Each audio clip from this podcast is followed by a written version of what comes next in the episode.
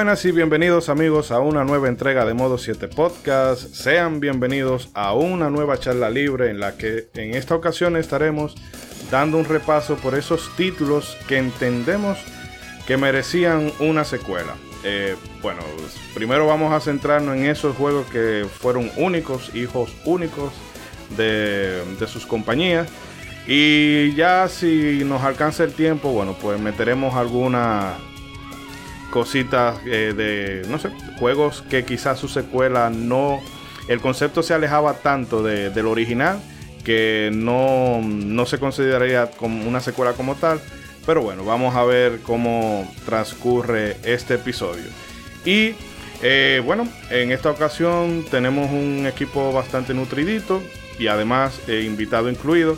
Pero bueno, voy a presentar a mis eh, habituales, empezando por ese célebre personaje amado por los buenos, temido por los mercenarios colombianos. Ronzo, Ronzo, ¿cómo está usted?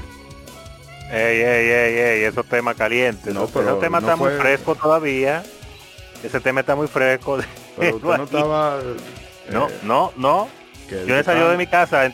no he salido de mi casa, le estoy diciendo. De, no que, que están bebiendo Brahma porque no hay, no hay presidente. Hello, Ronzo, sigue ahí. Eh, ah, no, que le topé el botón si quieres. No, no oiga, no oiga, cobarde. Venga, aguante fuego aquí. Dígame a ver. No, pues no puede reír. Todo está, la cosa por allá? Abusador, vagamundo. Usted sabe que el clima está, está lluvioso el día de hoy, así que va a estar sabrosa la noche, bien fresquecita. Y estamos bien, estamos contentos y estamos felices de estar nuevamente en una charla libre, un programa más suavecito, más distendido, como dice usted y todo y a pasarla muy bien con este más rocambolesco. tenemos hoy. Sí, más rocambolesco también. Esta palabra a mí me encanta. Esta palabra de, arqueología Nintendo. Un saludo para Eneco desde aquí. Eh, y también nos acompaña eh, un hombre que es de muy pocas palabras, pero de grandes ideas. Rey, ¿cómo estás? Eh, yo muy bien. Siguiente. Mírenlo ahí, siempre, siempre épico, Épico. Siempre aplauso, el mejor, el mejor. Ya, yo espero ya, tengo que hacerle justicia, tengo que hacerle justicia al intro que él me hace, no puedo hablar mucho ya, tengo que decir dos palabras ya. No, pero es que, e, ese mote te lo ganaste tú a fuerza, no venga.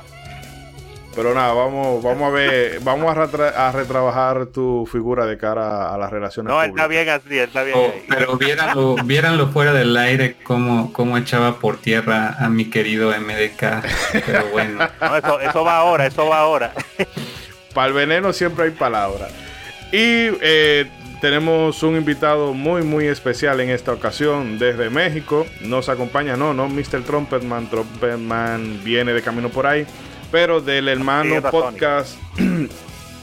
eh, wow, espera un segundito. De Mega Mixtape nos acompaña Pablo Naop, quien además eh, es propietario, no sé si decir administrador de la app eh, Freaking, que bueno, aprovecha la plataforma y cuéntanos un poco tanto de, de Megamix, así como de, la app para que nuestros amigos... Eh, bueno, si no los que estamos fuera, por lo menos los de México que nos escuchen, se pongan al tanto de, todas las novedades que presentas por ahí. Uy, pues es, mucho de qué hablar, pero bueno, voy a empezar por decir que está, está increíble estar aquí. Les agradezco mucho a todo el equipo de Modo 7 y a todos los, a sus escuchas, a los que nos escuchan ahora. La verdad es que yo me siento como un fan que de repente ya lo invitaron a, a su programa favorito a convivir con, con, los presentadores del programa porque pues ya llevo escuchándolos un buen rato y es muy amena su plática, son unos expertazos, yo he aprendido muchísimo nada más de escucharlos. Eh, la verdad es que conocen un montón de juegos y pues es un honor estar aquí, eso es lo primero que, voy, que voy a llorar, voy a llorar. No, pero entonces a mí lo que me da que él habla de eso, pero Pablo te agarra de una cosa que tú dices, caramba, a esto no se le puede sacar mucho. Y no, o sea, porque te digo que Pablo agarra, ahora mismo en Megamix estamos, me parece, bueno, todavía estamos repasando la música de Donkey Kong.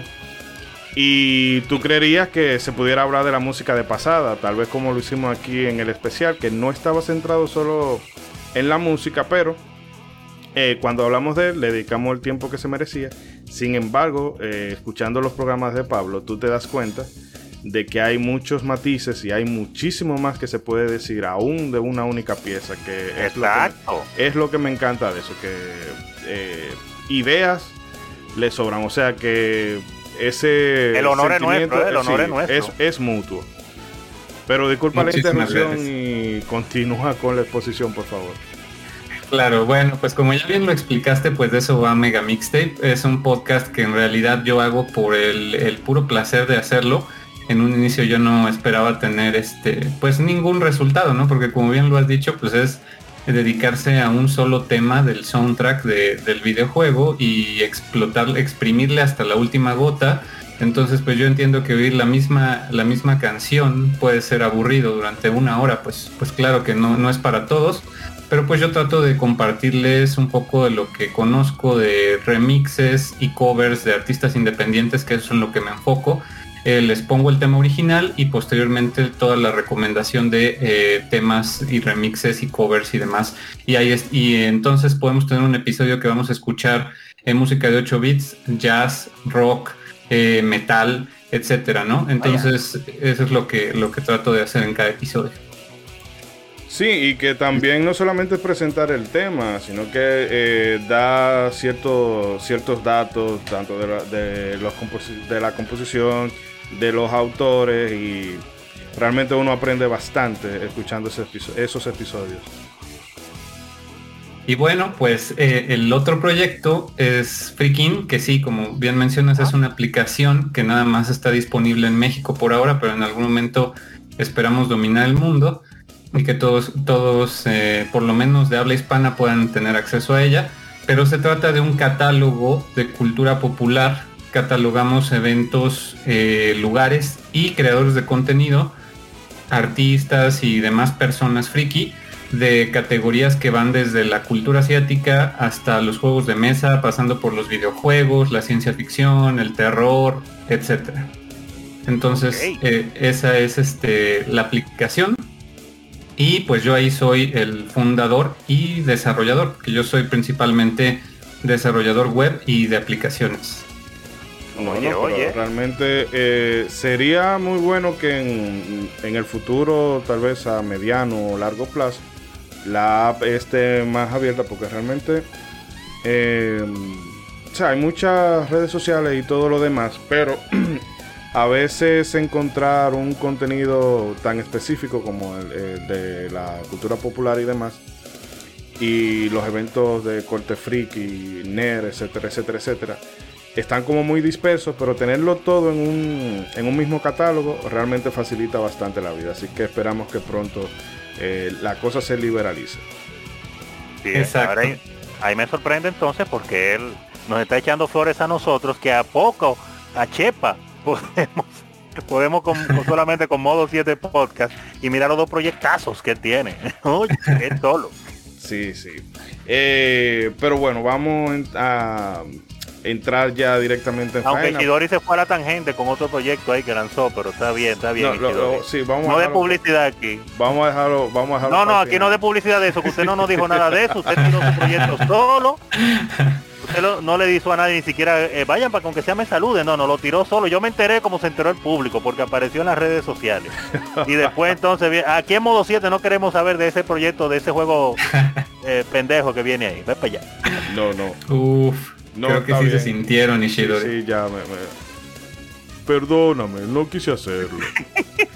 Eh, bueno, vamos a dejar la introducción aquí para entonces pasar con todo lo que hemos preparado para el día de hoy. Eh, Trumpetman viene por ahí en camino. No piensen que es que es como la película de terror, que solamente podemos tener eh, un extranjero o una etnia diferente a la vez. No, no. es que les cambiaron al mexicano, al fin que todos somos iguales. sí, sí, sí, es verdad. Bueno, no se muevan de sus asientos, queridos amigos, porque empezamos con todo el contenido del podcast.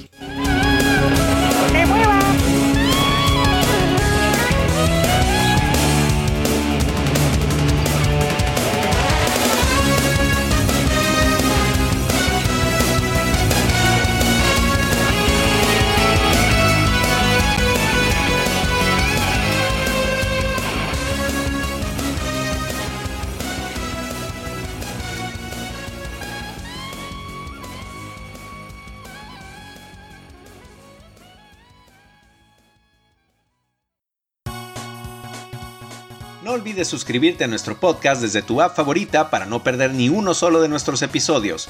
Si nos escuchas desde iBox, también puedes dejarnos un me gusta y comentar nuestros capítulos con tus opiniones y sugerencias. Gracias por escucharnos. Modo 7 Podcast.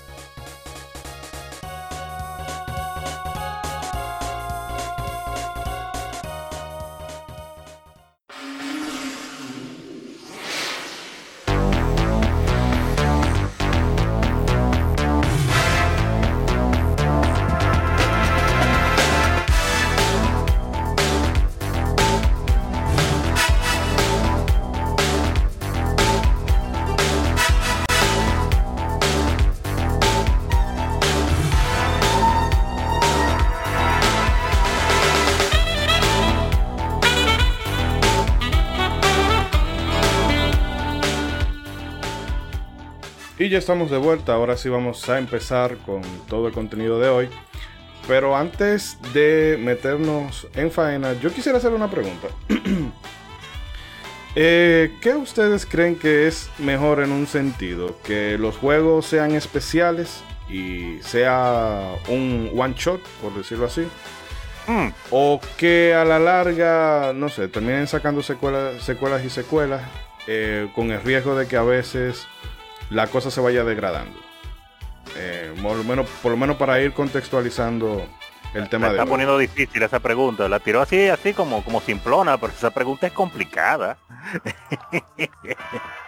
pero espera, de verdad que tenemos acá invitado, señor Pablo Nao. Diga usted más o menos de esa pregunta. ¿Qué usted piensa adelante? Tírese ahí, tírese ahí. Claro, pues fíjense que es algo que yo eh, apenas me planteaba el día de ayer, me parece, o antier porque yo escogí mi lista de juegos de los que vamos a hablar hoy y lo hice muy sin pensar. Realmente, solo me preocupé por, ah, de qué consolas son, o si son retro, o eh, no tienen de verdad secuela, o si tienen secuela aunque estén muertos, o qué onda. Pero en realidad, apenas conversando con, mi pareja Antier, eh, me, di cuenta de, a ver, ¿por qué escogí estos juegos? Y es que es bien difícil, porque la mayoría de las veces, no sabes que una secuela es necesaria hasta que la ves realizada. La mayoría de las veces eh, sucede que son refritos o sucede que los mismos conceptos nada más con unas alteraciones mínimas, como en los casos de Mega Man, por ejemplo, ¿no? Eh, pero de repente llegan casos donde a lo mejor el desarrollador eh, hizo el primer juego con las prisas y posteriormente ya tenía la suficiente experiencia para eh, plasmar todas sus ideas en una segunda parte y muchas veces también las secuelas son mejores que el original, ¿no? Entonces, a lo mejor un juego que tú decías que ya era bueno se perfeccionó en la segunda parte porque ya tenía experiencia el desarrollador. Entonces, yo creo que es una cuestión de caso por caso y es una cuestión de, de, de pues hasta que no lo ves realizado, no te das cuenta si fue una buena secuela o no. Y hay juegos que en definitiva también no necesitan secuela. Eh, pienso, por ejemplo, en juegos como Flower, Sun and Rain, que es uno de los que más me gustan, de Suda 51. Sí, que, eh, Nintendo 10, pues, ¿no? Sí, salió para Nintendo 10. Y este, aunque es parte de un universo, en sí el juego no merece una secuela porque no, no tiene sentido. Lo mismo, no sé, Digital Devil Saga de, de la saga de Shin Megami Tensei vienen a la mente como juegos que yo dejaría ahí ya si quieren hacerle un remake o un HD remaster o yo qué sé, pues bueno, pero secuela como tal, no, en definitiva diría que ahí se quede, ¿no? Entonces es caso por caso, a mi parecer. Mira, ya simple y llanamente porque has mencionado Digital Devil Saga, este programa es tuyo. O sea, pídeme los accesos ahorita y yo te lo voy a dar todo. Toda la clave y todo. Va a tener su, su tercera plataforma para él ya. Óyeme, no, no, pero es que realmente esos juegos son muy buenos. Eh, y bueno, para Rey, a ver qué nos puede decir tú respecto a, esta pregunta. Oh, caramba. Eh, ah, ok. ah, viene ahora, viene ahora, Rey. Sí, como dijo Nao, eso depende. Si es el mismo equipo que hizo la primera, o por lo menos alguien que de verdad le, tenga pasión al, al juego o a la secuela que está haciendo, yo no tengo absolutamente, absolutamente ningún problema. Por ejemplo, las Castlevania, cuando lo estaba haciendo Igarashi, yo recuerdo que aunque obviamente el que le gusta Castlevania eh, quería una nueva entrega siempre, pero mucha gente decía como que, ah, eh, más de lo mismo. Y se quejaba cuando salían salieron la, de, eh, la, secuela de Game Boy Advance o la secuela del Nintendo 10, etcétera. y sin embargo, en donde estamos ahora. Ahora todo el mundo le gustaría que hicieran una otra Castlevania más así. O sea que cuando te, cuando, te la dan, cuando te dan muchas secuelas, obviamente uno se cansa. Y cuando ya las secuelas dejan de, dejan de salir, entonces uno las quiere. Así que uno se canta, uno, se canta y se llora. Se canta y se llora. Realmente, realmente. Y eso da pie a que muchas franquicias se tengan que renovar, como pasó con Metroid Prime, por ejemplo, como no sé, las de Mario. constantemente se renuevan y son otra cosa totalmente diferente, ya no son se, se reinventan, porque en el caso de Metroid fue fue una cosa que es que lo mismo, pero no es lo mismo, pero sigue siendo familiarmente o bastante parecido a lo mismo como para que uno pues pudiera, la fanaticada pudiera seguir el, camino como Metroid Prime. Que yo la considero una de, una de, las grandes joyas definitivamente de Nintendo. Y, y, un ejemplo de cómo eh, transformar un juego en otra cosa manteniendo su esencia. Claro. O sea, como se suele decir, cambiar para mantenerse igual. Sí, porque para mí fue sorprendente. Yo que era, pues claro, primero fanático a muerte de Metroid 3 y de Metroid 1 principalmente. Y entonces, eh, aparte en esa época que salió ese juego, yo estaba jugando muchísimos juegos de primera persona, first person shooters, eh, pero muchísimo, estaban en, su apogeo. Y, pero cuando anunciaron ese proyecto yo dije, no, no, esto está, está, fuerte. Primera persona, mm, ya yo veo que viene disparate, pero no, una, una joyita esa trilogía. Vamos a ver qué va a pasar con la parte 4 ahora. Pero una joyita esa trilogía. Pero eh, para añadiendo mi grano de arena, estoy totalmente de acuerdo con lo que habla el señor Pablo y el señor Rey. Eh, definitivamente, primero, como mencionó el señor Pablo, uno no sabe si la quería la secuela hasta que, hasta que la juega. Y como dijo Rey, eh, uno se canta y se llora, porque realmente hay veces que, uno sí la quiere, hay veces que se, te dan secuelas de sobra. Y, y entonces ahí te, te dice, no hombre, ya lo tienen quemado eso. Y cuando duran cuatro años sin tirarte uno, ya, pero ya está bueno, que tiren otro. ¿Qué ha pasado? ¿Dónde está? Entonces los jugadores somos muy difíciles de complacer, la verdad. Pero eh, definitivamente hay juegos que por la forma en que o que terminó el juego, la sensación que te dejó, o, el potencial que tú le viste, más allá de, porque hay juegos que tú lo juegas en su momento y son lo último, y después cuando avanza el tiempo, pasan los años o se sale una nueva generación de consolas con, nuevos aditamentos, más tecnología y esas cosas, tú nada más te preguntas, wow, pero ahora sí, si a tal juego le hicieran ahora una continuación con esta tecnología o con este con esta modalidad o con esta nueva cosa que trae esta consola, ¿qué tal? ¿Qué tal? Ahora sí se aprovecharía bien. ¿Qué sería de eso? Y entonces ahí tú pues deseas una secuela o hasta un remake. Y entonces es, difícil, es una pregunta difícil. Decir que preferir una cosa o la otra, yo creo que no se puede, la verdad, Isidori. Una pregunta ganchosa esa, la suya. No, no, pero vamos a ver, para ver si, si ustedes se querían mojar. Y, no, no, porque no es eh, como las películas, que las películas sí sufren de, tener unos, disparates a veces.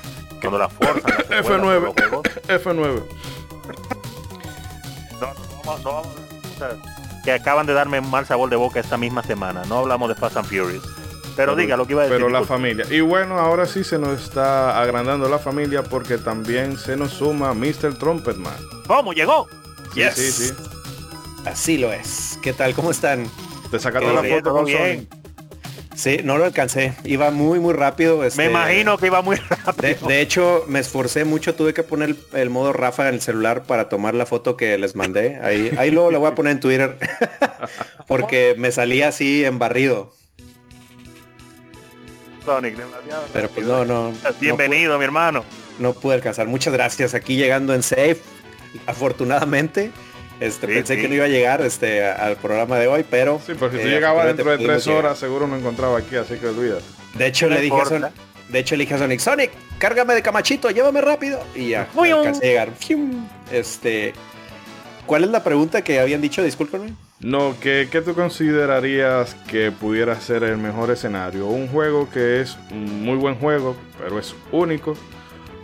¿O que le sigan sacando secuelas posteriores con el riesgo de que, bueno, se, la calidad vaya de, vaya de más a menos? se vaya diluyendo ahí. Exacto. Lo original. Híjole, es una eh, yo creo que... A un fanático de Zelda, tú le estás preguntando eso, ¿eh? eh ándale, aguas, ¿eh? Sobre todo. No, pero Pokémon lleva usando la misma fórmula este, desde hace muchos años. Sigue vendiendo. Ahí, no se ha diluido nada, ¿verdad? está, pura todavía. Eh, no, no, no. Este, creo, creo eh, que eso es algo que vas aceptando con, con el tiempo y conforme vas este, ahí madurando la percepción de la, de la industria. Pero, híjole, por ejemplo, hay juegos que son joyas atemporales, como, pues bien, ya habíamos hablado de Chrono Trigger, que, o sea, para mí, por ejemplo, eh, no me acuerdo cuándo, en el grupo de Facebook estábamos platicando eso, de, oye, ¿y qué te parecería un remake? Y yo de, híjole, híjole, este, la verdad no sé. no sé, o sea, no sé si deban de sacar de, de donde está esta joya pero pues obviamente cuando tú tienes un juego que te enamora y que te gusta, pues lo que tú quieres es una segunda parte. O sea, es bueno, ¿y, qué más pasa? O sea, ¿Quieres más de eso? Yo, creo que el, el, si me tengo que quedar en una posición, el sentimiento original, el sentimiento original siempre va a ser el querer una secuela. Digo, obviamente ya después eh, por decisiones o cambio de equipos eh, o cambios en las casas desarrolladoras, pues ya las fórmulas se van este, diluyendo o profanando este, juegos pachincos. Ay, este, mío. Pero pues ya, esas son cosas totalmente ajenas al sentimiento de uno, pero te digo, si me tengo que quedar en algo es en, querer una secuela. Bueno, eso sería también mi, mi, mi o bueno, mi preferencia, porque como bien apuntaba Pablo, eh, cuando se crea una, un primer título, eh, posiblemente tú tienes las limitantes de la tecnología o no necesariamente las limitantes, sino que no estás familiarizado con ella. Y algunas ideas se tienen que quedar fuera porque no te va a dar tiempo de implementarla y demás. Bueno, en el mismo caso de, Donkey Kong, Donkey Kong Country, que la diferencia del 1 al 2 es muchísima y es precisamente porque ellos, eh, si bien Donkey Kong Country es muy buen juego, comparado con lo que vino después, eh, se queda un poquito rezagado. Pero eso Super Mario. Exacto. Que, cuando llegó a la parte 3, Super Mario 3, wow. Sí, no, también. que, es lo que mencionábamos en el programa de Donkey Kong Country, este, o sea, la mayoría del desarrollo del primero se la pasaron este con entendiendo y perfeccionando la, tecnología del, del, rendereado para los sprites. Y ya como que fue de, ay, híjole, pues hay que también hacer el gameplay. Y ya no les quedó tanto tiempo. En cambio con el 2, ahí fue, de, ok, ya sabemos cómo funciona la tecnología visual, ahora vámonos con el gameplay. Y que fue en la joya, resulta en la joya que fue Donkey Kong Country 2. Sí, y realmente hay gente que siempre espera como que una secuela sea algo... No, que tiene que ser como totalmente innovador. Obviamente una secuela debe incorporar cosas nuevas porque si no, ¿cuál es el punto de hacerla? Pero yo entiendo que a veces la gente como que menosprecia ciertos juegos por eso. Ah, porque es muy similar al primero, pero como bien citaba Rey, el caso de los, de los Castlevania de Igarashi, o podemos ver que antes todo el mundo detestaba los Final Fantasy, bueno, no antes, pero en un periodo de tiempo eh, las, peleas random o por turno eran una cosa, ah, que eso ya está desfasado, que eso ya debería de quedar en el pasado, etc, etc. Y ahora, cada vez que sale un juego de JRPG por turno, todo el mundo lo quiere comprar. Así mismo. Y entonces es eso, de que eh, en verdad nosotros nos cantamos y nos lloramos, pero también pudiera darse el caso, como la franquicia de Zelda, que Nintendo se encarga de dosificarla eh, lo suficiente, porque no fue hasta casi 30 años después cuando la gente digo, bueno, sería como un buen momento de que ya tú me cambiaras la fórmula porque tenemos décadas en esto. Y quizás ahí está el secreto. El de ir eh, dosificando las cosas y no sé, aplicando los cambios de manera gradual. Pero yo entiendo que una secuela siempre es preferible a que un buen título se quede en eso, en una un punto, sí, un punto en el recuerdo. En un buen recuerdo, exactamente. Sí. Y mencionaste un caso, mencionaste un caso bien, bien interesante, porque yo creo que aquí me van a crucificar Ah. Pero si me preguntan, yo no necesito Breath of the Wild 2. Este, y por, lo, que me han mostrado hasta ahorita, sigo sin necesitarlo. O sea, no, no veo nada que yo diga, wow, este es el siguiente Zelda. Porque hay que, hay que, vender la Switch Pro, hay que vender la Switch Pro. Pero nos tienen acostumbrados a renovar la fórmula drásticamente con cada entrega de Zelda. Entonces, eh, yo diría que Anuma nunca ha hecho una secuela hasta ahora, ¿no? Este, incluso el mismo Mayoras es, es otra cosa totalmente, tiene una mecánica única en, los videojuegos. Pero pues falta ver, falta ver qué le ponen a Breath of the Wild 2, que realmente garantice hacer un 2 después de cuántos años que salió Zelda 2. Eh, no sé. Como eso es, eso es eso. Continuando con las, continuando con las crucifixiones y linkeando desde donde habla ah. Ah. Este, por ejemplo, Digo, también igual. Opinión lo que dices. Opinión impopular. Y lo dice un fan de Zelda. Pero eh, yo sé que mucha gente le emocionó el, el, el tráiler de Breath of the Wild 2. Este, a mí me emocionó. Pero hubo un punto en el que yo estaba viendo el tráiler y yo decía, se ve igual que el 1. o sea, o sea, yo también decía de que, ok, este, está cayendo del cielo, este, pero hubo un punto en el que estaba ya en, en, la llanura de Hyrule, por decirlo así, y decía, mm, se ve igual que el, que el uno, pero yo creo, o sea, a mí sinceramente el trailer sí me dejó así como que, sí me, sí me alegró que al fin mostraran algo, pero también fue de, mm, ¿qué más? de decepción. Ajá, no de decepción, sino como que me, me faltó que algo me dijera, es el 2, o sea, pero pues bueno, ya es, un trailer súper temprano y, a ver qué Ajá, ¿qué más van a decir? Ah, bueno, perdón, Rey, ¿qué, sí, a decir? Sí, no, que nos estamos saliendo del tema, pero déjame continuar eh, contribuyendo. Eh, que sí, a mí tampoco, a mí tampoco me emocionó mucho el tráiler, porque primero que todo, yo nunca he sido fan disque de juegos que tienen de islas en el aire. Skyward Sword, como que ese era el, más o menos el tema del juego, eso no me motiva mucho. Y la parte que era en Hyrule, se ve obviamente no, no gráficamente igual, sino que es el mismo mapa, por lo menos hasta ahora, por lo que uno vio en el trailer. Eh, pero también yo me pongo a pensar como conchole, la Mayoras Mask se ve igual que los Ocarina of Time, pero a mí me encantó y fue algo diferente. Todavía hay que esperar ver de qué trata el juego, porque si, si tú ves los primeros trailers, el primer no el trailer, el, el, el, video de gameplay que hubo de la, de la Breath of the Wild, en los Game Awards, que era Aonuma y Miyamoto jugando con, frente a una televisión. Eh, eso es una, es una celda cualquiera. Ahí no habíamos visto absolutamente nada de las innovaciones que iba a traer la Breath of the Wild. Entonces, por la misma manera, uno está viendo este video, este trailer de la Breath of the Wild 2 y uno no tiene idea de qué va a traer nuevo el juego. Así que hay que esperar. Sí. Eh, Zelda We Trust. Va a traer nuevos amigos. Hmm en Gilia We Trust. Eh, bueno, pero eh, ya hecho este pequeño periplo y echándole mierda al Breath of the Wild 2, eh, vamos, vamos entonces a darle la oportunidad al invitado de que hable de su primer juego que claro. Ah, se quedó sin secuela. Muy bien, bueno, pues creo que voy a empezar con el quizás uno de los juegos de fantasía, de los únicos juegos de fantasía que realmente puedo considerar en mi top. Yo me confieso alguien de ciencia ficción totalmente.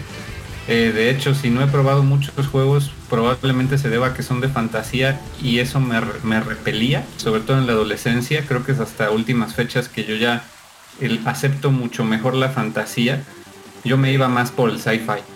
Y este, uno de los juegos de fantasía que sí me llegó desde, desde joven fue Skies of Arcadia para ah. Dreamcast y posteriormente para GameCube, su versión Director Scott, digamos. Afortunadamente tuvo una versión Director Scott y no se quedó con las ideas que tenía el equipo de desarrollo de Overworks que no pudieron implementar por cuestiones de tiempo. Sí lo sacaron en este Director Scott para GameCube pues a mí se me hace que es una joya, una verdadera joya de los JRPGs, muy poco conocida, muy este, eh, pues muy, muy desapercibida, yo diría, ¿no? Sin embargo, tiene ahí su comunidad y sus desarrolladores lo hicieron con amor, con verdadero amor.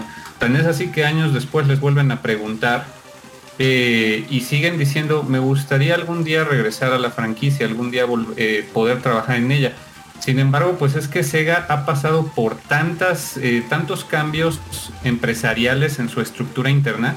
Se ha vendido, ha comprado otras empresas, ha sido adquirida. O sea, es como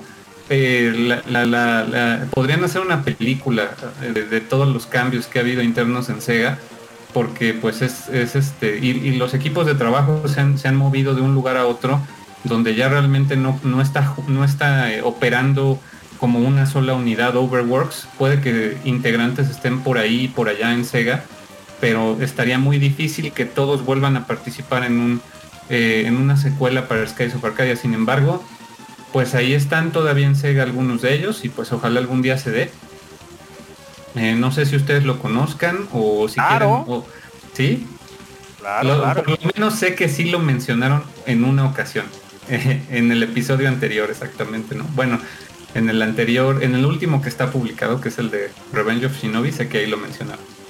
sí, porque casualmente una de las personas claves de Overworks es eh, Noriyoshi Realmente no sé si él sigue ahí como parte del equipo o qué, pero es lo que tú dices, que Sega ha pasado por tantas reestructuraciones que es difícil tener claras ciertas cosas. Pero Ronzo me parece que puede abundar más al respecto de Sky of Arcadia.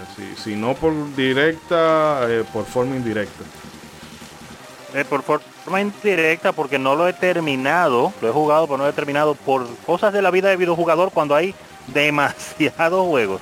Y lo comencé a jugar y cometí el pecado que siempre cometemos que es que, ah, salió este juego que estaba esperando hace mucho. Bueno, déjame darle una pausa este que me está gustando mucho, pero aquel lo estaba esperando con ansias.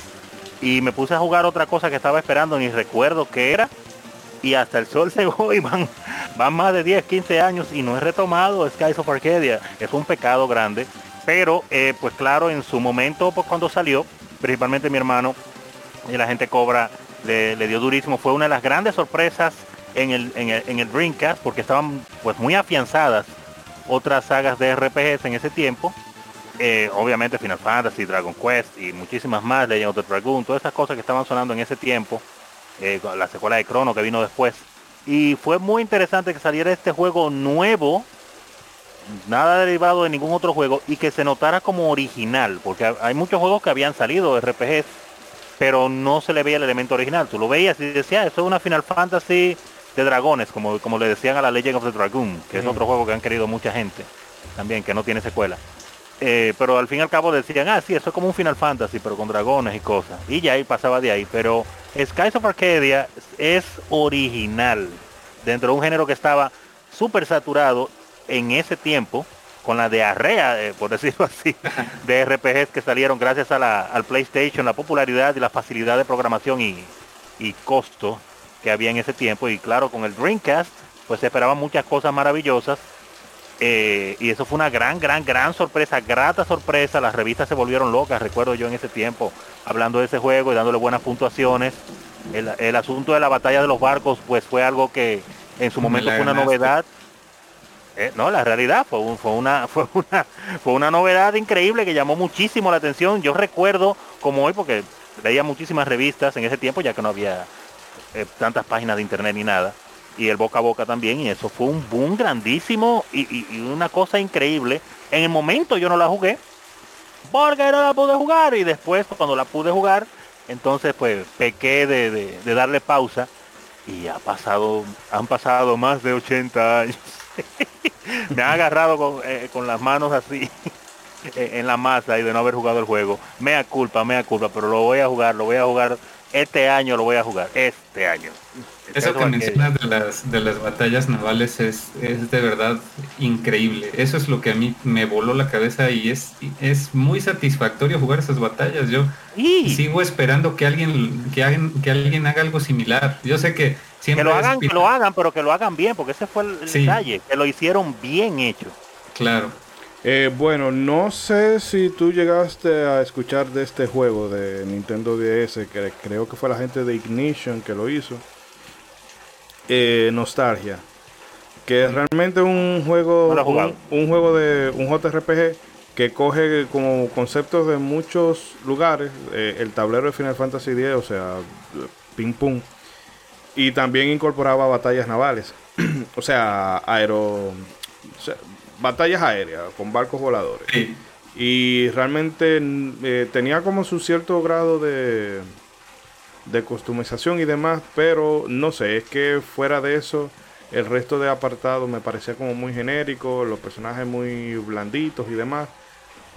pero eh, tienes esa opción y no sé si también has llegado a ver el Infinite, Infinite Space, que es totalmente... Eh, lo único que en vez de ser barco es con naves interestelares.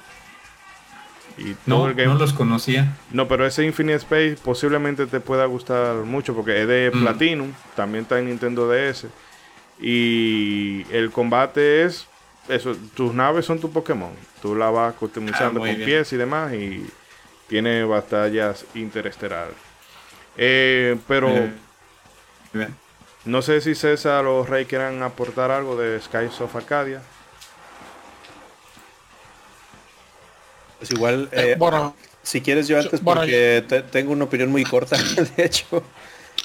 Bueno, lo mío es corto también. Yo la jugué en GameCube eh, hace mucho tiempo, pero no recuerdo casi nada. Solo sé que sí recuerdo que me gustó. Me gustaba la música de la batalla. Yo me acuerdo de un área como en el cielo que uno se metía como en una nube negra, algo oscuro, como que el radar no funcionaba. Eso como que me, gustó mucho. Eh, pero aparte de eso no recuerdo, no recuerdo nada en particular, pero sí recuerdo que me gustó. Sí, igual por parte mía, digo, fue un juego que desafortunadamente no, no le entré. Yo recuerdo ir a casa de mis amigos que tenían Dreamcast y que lo jugaban y me llamaba mucho la atención toda esta temática de barcos en el cielo y ahorita este que lo estoy viendo me estoy desbloqueando bastantes recuerdos este, de, de, cuando lo, los veía jugar y pues la verdad es que sí, como mencionan, todas las batallas navales este, llaman muchísimo la atención. Este, y pues es de los. Es de las joyas de RPGs 2000 eras, ¿no? Que hay de esa época de, los 128. Hmm.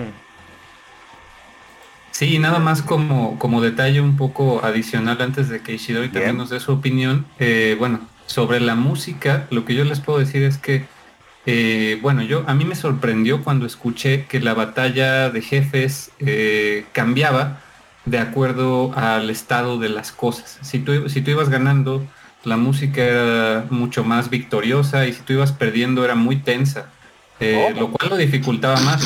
Y, yo sé que no es el único juego que lo ha hecho, ni el, ni el primero, seguramente, pero yo creo que en aquella época eh, a mí me sorprendió mucho eso porque no lo había escuchado antes. Y también en el aspecto musical eh, les quiero recomendar porque pues ese es como es mi enfoque últimamente en mi podcast por lo menos que escuchen. Me vengo a enterar que hay una, un re-release del soundtrack oficial por una compañía francesa que además con el permiso de Sega y todo realizaron un piano, un bueno, un piano collections digamos que es el mismo soundtrack pero en piano. Y hasta sacaron una caja de música que tú podías comprar eh, de esas de juguete eh, con, con seguramente el, tema, el tema del menú principal y, este, y comprarlo. ¿no? Todavía está disponible en internet, por ahí si le dan una checada, igual luego les, les paso el link en el grupo, eh, porque sí es muy recomendable el soundtrack también. Y hay por último un, ya un álbum de arreglos de fans hecho por Overclock Remix que salió hace un par de años. Eh, muy bueno también. Si les gusta el reggae, por ejemplo, van a encontrar algunos remixes de, esta música en reggae, en música electrónica, rock, etcétera. ah, perfecto, lo voy a tomar en, en consideración porque Overclock siempre hacen uno, hacen unos trabajos muy chulos. También el eh. Balance and Ruins de and Ruin de Final Fantasy VI y eh, los de Final son muy buenos. Lo botaron la pelota por los 411. Eh, te pasé el, el, link de los dos títulos que te mencioné por, por el Discord, si los puedes ir viendo. Perfecto. Eh, de, Skies, de Skies of Arcadia yo realmente tengo, salvo haber visto a Cobra jugarlo, realmente no tengo mucha experiencia al respecto, principalmente porque nunca tuve Drinkas. eh, no sé, la ñuñería con la que querían ser tratado esa consola me hizo ver como, este aparato se ve como muy delicado, me voy con mi PlayStation. Pero realmente sí es un juego muy... que es eso, es como muy representativo de lo que era el inicio de la década de los 2000. Eh, sobre todo en el, en el género, cuando todavía eh, no te agobiaban con 20.000 menús y 20.000 tutoriales y un reguero de cosas que lo que hacen es que te distraen de, de la, o sea, del gameplay general. Eh, pero bueno, vamos a, porque todavía hay mucho más que cubrir, vamos a darle paso a Rey de que nos mencione, bueno, su primer título sin secuela.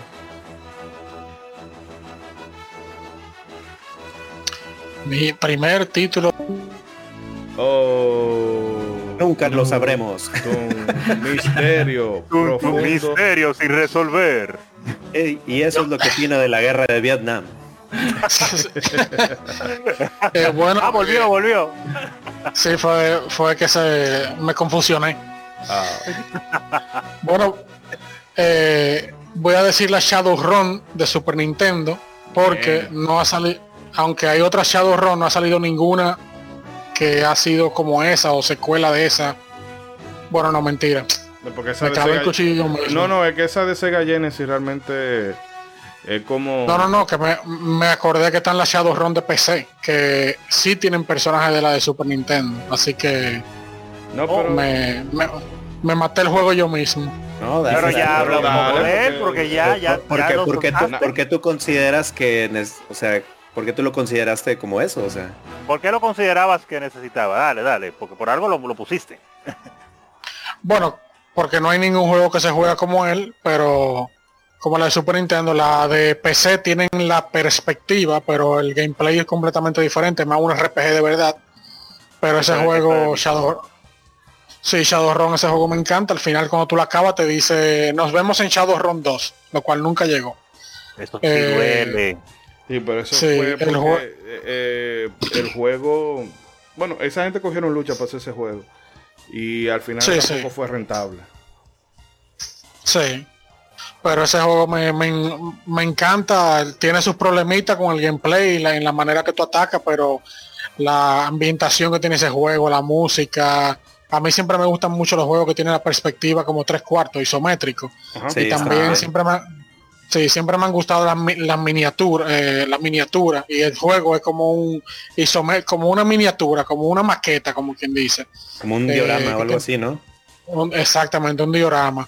Que uno tiene, uno, me encantaba el hecho como que tú interactuabas, que eso es algo que todavía hoy en día me molesta, la poca interacción que hay con los, con los backgrounds, con los escenarios las RPG más o menos te dan una ilusión como de, de, interacción porque tú le das al botón cerca a un closet o a, una a un zafacón y te da un y te da un, ítem algo así. Pero en Shadowrun tú podías abrir eh, la, tú abrías la puerta revisaba la nevera revisaba los zafacones eh, como que era más eh, eran como los juegos point and click era más interactivo, eran como, como los juegos point and click, bueno, el juego de por sí es point and click, pero los juegos point and click siempre los escenarios son muy, muy interactivos, tú puedes abrir, eh, abre un microondas, eh, qué sé yo, saca una mata de un tarro, eh, abre una rejilla de, cloaca en el piso, cosas así, la Shadowrun tiene todo eso que a mí, a mí me encanta.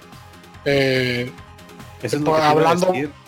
bueno, no, perdón, termina, termina sino que ya que mencionaron la Breath of the Wild, eso fue lo que me molestó mucho la Breath of the Wild, que tú entrabas a una casa y tú no hacías nada. Tú, nada había que hacer dentro de una casa. En la misma Skyward Sword, tú por lo menos los closets tú lo abrías. Aquí nada. Tú no te podías acostar en la cama. No podías abrir los closets.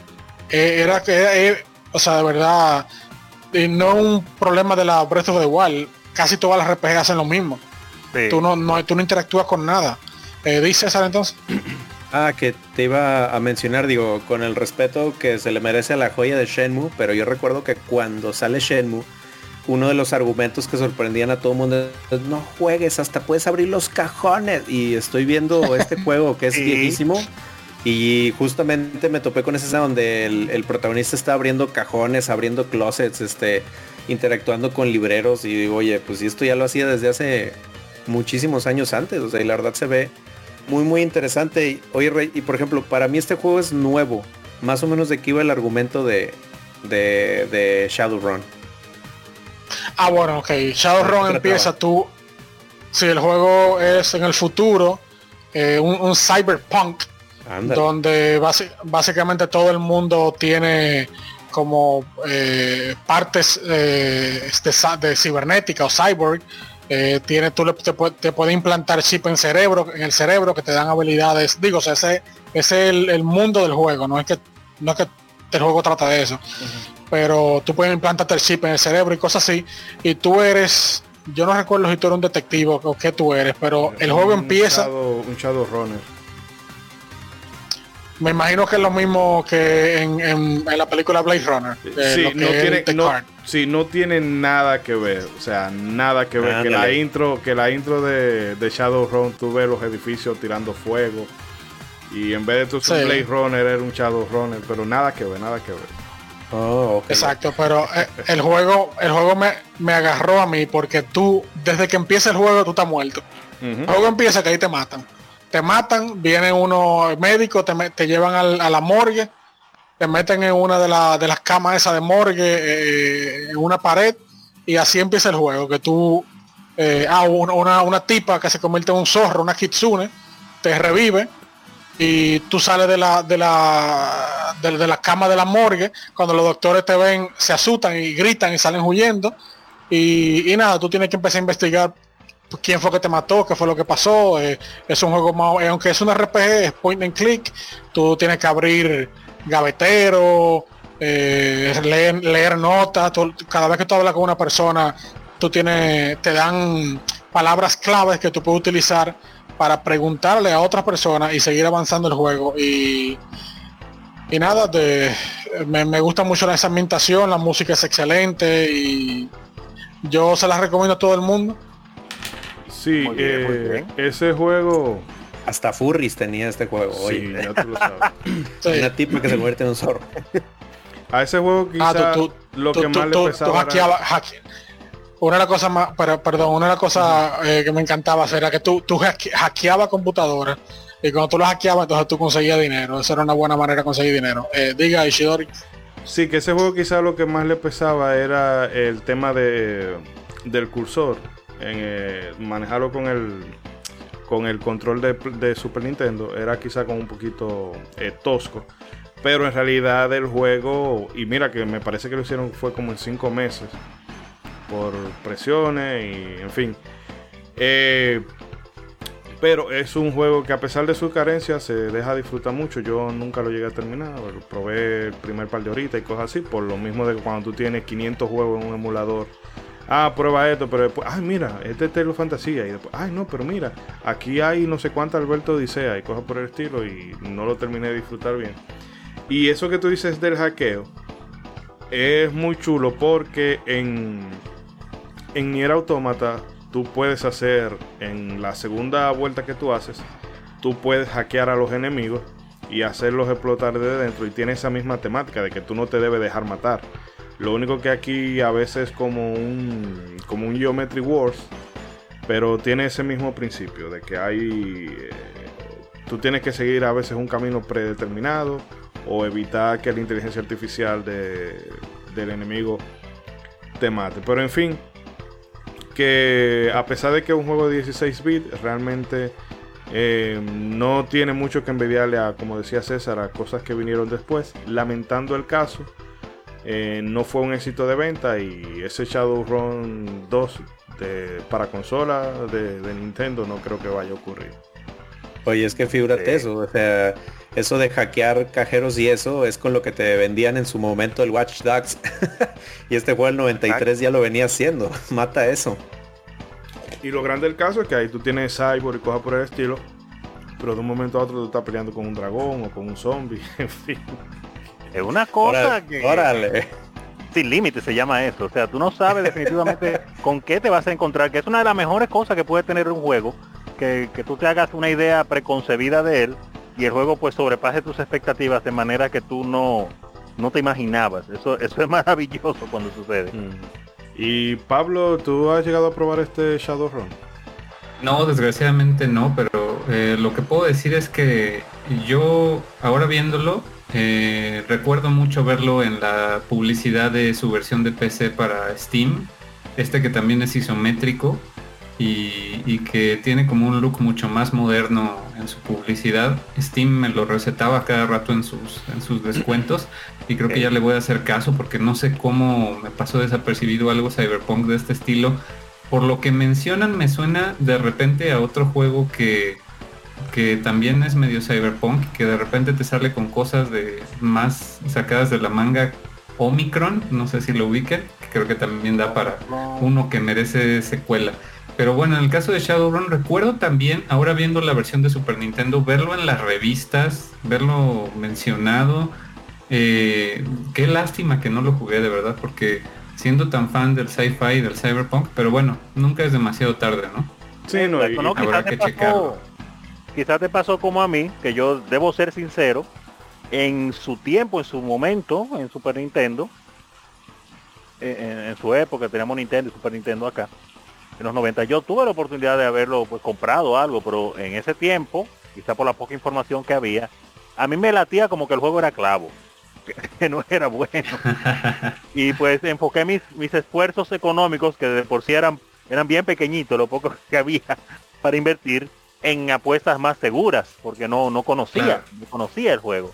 Entonces no fue hacia hasta años más tarde leyendo ya revistas y ya luego con, con tantas páginas que empezaron a salir de videojuegos que uno podía buscar información en internet, que yo me fui empapando del juego, digo, ah, pero este juego es bueno. Pero, pues como sucede, eh, está en la cola y no lo he jugado, la verdad. Pero debo admitir que en su momento lo juzgué mal y, lo pude lo pude haber tenido, porque tuve en la mano la, cinta para poderla comprar y jugarla. Y, a mí, mira, a mí me gusta, bueno, a mí me gusta casi de todo, realmente, de todos los géneros. Pero obviamente la ciencia ficción es uno de mis favoritos por eso mismo, por el detalle de, eso, de encontrarme con cosas que me sorprendan, que me vuelen la imaginación, que, rompan mis preconcepciones y, me lleven a, puntos inexplorados. Y yo estoy seguro que yo y más en esa época lo hubiera disfrutado por increíblemente este juego. Y, no, lo, lo, deseché, así que mala mía, mala mía, mala mía, mea culpa también. pero va, no sé si este año, pero este va, está en la lista. Bueno, bueno. Y no, eh, ya que está usted mismo ahí, eh, no sé si tiene alguna selección para esta ronda. No, no, yo nada más vine a escuchar y a comentar. No, no me interesa hablar mucho. con, las, con las palomitas como Michael Jackson. la gente hay demasiada gente aquí. la gente me va a excusar si escuchan ruido de agua cayendo y demás, pero es que el día de hoy ha estado, sí, el día de hoy ha estado lluvioso se está cayendo el mundo allá afuera. Yo estoy escuchando el agua también acá. así que imagínense que en un nivel de agua que estamos. Bueno, eh, César. Eh, no iba. Ah. No, espérese, yo voy a ah. decir un jueguito rápido, espérese. Ah, no voy a hablar mucho. Tranquilo, Toreto. Oh, pero va rápido. Y eso que no le gusta la Fast and Furious. no, solamente para comentar que no puedo dejarlo, porque cuando pienso en juegos que me gustaría una secuela, eh, siempre, siempre vuelvo a eso, porque son cosas de la niñez, de esos primeros años, eh, con, uno niño, con su primera consola y juegos que uno los agarró y le dio y le dio y le dio, quizá porque eran el único que tenían y porque también eran de los juegos que te abrían la mente. Y no sé si ahora, pues valga la pena, es lo que me pregunto con el juego. Yo sé que me gustaría, pero no sé si valga la pena con todo lo que se ha inventado, eh, pues lo que lo que se hacía en este juego, que, que podrían inventar nuevo. Y es un juego de Nintendo, Nintendo Entertainment System, NES, Famicom, eh, que se llama, se llama, se llama Solar Jetman. Solar Jetman, que es un, juego que es realmente, yo no, no, supe en esa época, hasta muchísimos años después, eh, más de 20 años después de haberlo jugado, eh, fue que me di cuenta que no era un juego solo, sino que era una tercera parte de una trilogía Solar Jetman. Lo único que los juegos anteriores no se llaman igual, por eso no sabía. Y es un juego de Nintendo de parte de la compañía Rare, Rare, eh, en sus inicios con ese nombre, porque antes de eso, poquito antes ya se llamaba Ultimate y después cambió a Rare, donde pues uno maneja una nave espacial, una nave con un con un, un astronauta, un explorador espacial, que anda con su nave, tiene una lucha con, unas personas y entonces tiene que ir La, temática básica es que uno tiene que ir por varios mundos recolectando pues combustible para seguir avanzando para tu nave espacial y partes o piezas para tu nave. En base a eso también tú encuentras minijuegos y otras cosas. Pero eh, lo interesante de este juego y lo que me encantaba y me, enganchó que le di y le di, le di a pesar de una dificultad buena que tiene, es que eh, la particularidad del juego es que tú principalmente andas en una nave redondita, parece un huevo, y tienes que ir moviéndote con esa nave eh, en una vista de side scroller, se podría decir, es por los diferentes mundos, ando andando por encima de la Tierra, como por cavernas y esas cosas. Y cada mundo tiene pues eh, diferentes niveles de gravedad. Entonces la nave tú lo vas manejando como si estuvieras eh, en el espacio, pero con gravedades limitadas, con niveles de gravedad limitadas. Y entonces con la nave que tú vas cargando las cosas que necesitas y tienes que ir volando con unos propulsores que tiene, que tú lo vas prendiendo y apagando, porque es como en el espacio. Si dejas un propulsor pisado, pues tu nave acelera hasta el infinito. Entonces tienes que tener cuidado. Y tienes que irte manejando con la poca gravedad o mucha gravedad que hay en cada mundo. Y también hay pues obviamente enemigos que te quieren atacar, parte de una corporación maligna que hay. Y, y tienes que estar pues andando por aquí por allá. Cuando te desbaratan la nave porque tiene un vital y todo, pues entonces el, protagonista queda en el aire con un jetpack así, con su pequeño propulsor, y tiene pues que tratar de rápidamente volver a su nave, a buscar otra o, encontrar algún repuesto por ahí, porque si te quedas así, pues te mueres de un, de un tiro, de lo que sea, rápidamente. Y es un juego que yo disfruté, pero muchísimo, muchísimo, muchísimo en Nintendo. Tiene una gran dificultad, tiene 12 mundos, tiene. Literalmente son 12 mundos porque tú andas de mundo en mundo y ese asunto de, del espacio, que es una también de mis mayores, de las cosas que más me gustan en, general, en los géneros de, entretenimiento, este asunto de, andar en el espacio con este semi-astronauta, semi-explorador, con esta nave, y lo bien manejada que estaba el asunto de las diferencias gravitacionales y cómo se afectaban al momento de tú pues navegar por los planetas, eh, enganchar piezas de la nave o premios o lo que sea o combustible para luego tener que acarrearlos y llevarlos. Eh, a veces te las mismas fuerzas eh, gravitacionales pues hacía que, se moviera como péndulo, te empujaran. Eran muchísimas cosas que dependía todo de la gravedad y, el diseño obviamente de los niveles. Y lo pueden buscar, que a mí me gustó mucho. Eh, antes de yo continuar, porque estoy hablando mucho, me gustaría saber si, si alguno de ustedes llegó a jugar este juego. Rey, Naop, Trumpetman o Ishidori. Eh, yo no, yo lo estoy viendo ahora y realmente me asombra el efecto cuasi 3D que tiene la nave cuando gira. El efecto de rotación de los sprites, ¿verdad? Sí, está demasiado, a hablar de como está demasiado roto viendo para, eso. de Digo, de verdad esto es del NES. Sí, eso iba a mencionar. ¿Y usted no, lo llegó a conocer antes de yo seguir? No, estoy viendo que la música fue de David Wise y este, que, bien, fue, fue desde esas joyas de Nintendo que él hizo, como, como este de Snake Rattle and Roll que nadie conoce. Este también es uno de esos. En lo que sí sé, por lo que estoy viendo, es que el abuelito de este juego debe de ser Jetpack. Que también es de Rare. Eso iba a decir, iba a decir. Esta es la primera parte, porque solo Jetman es la parte 3.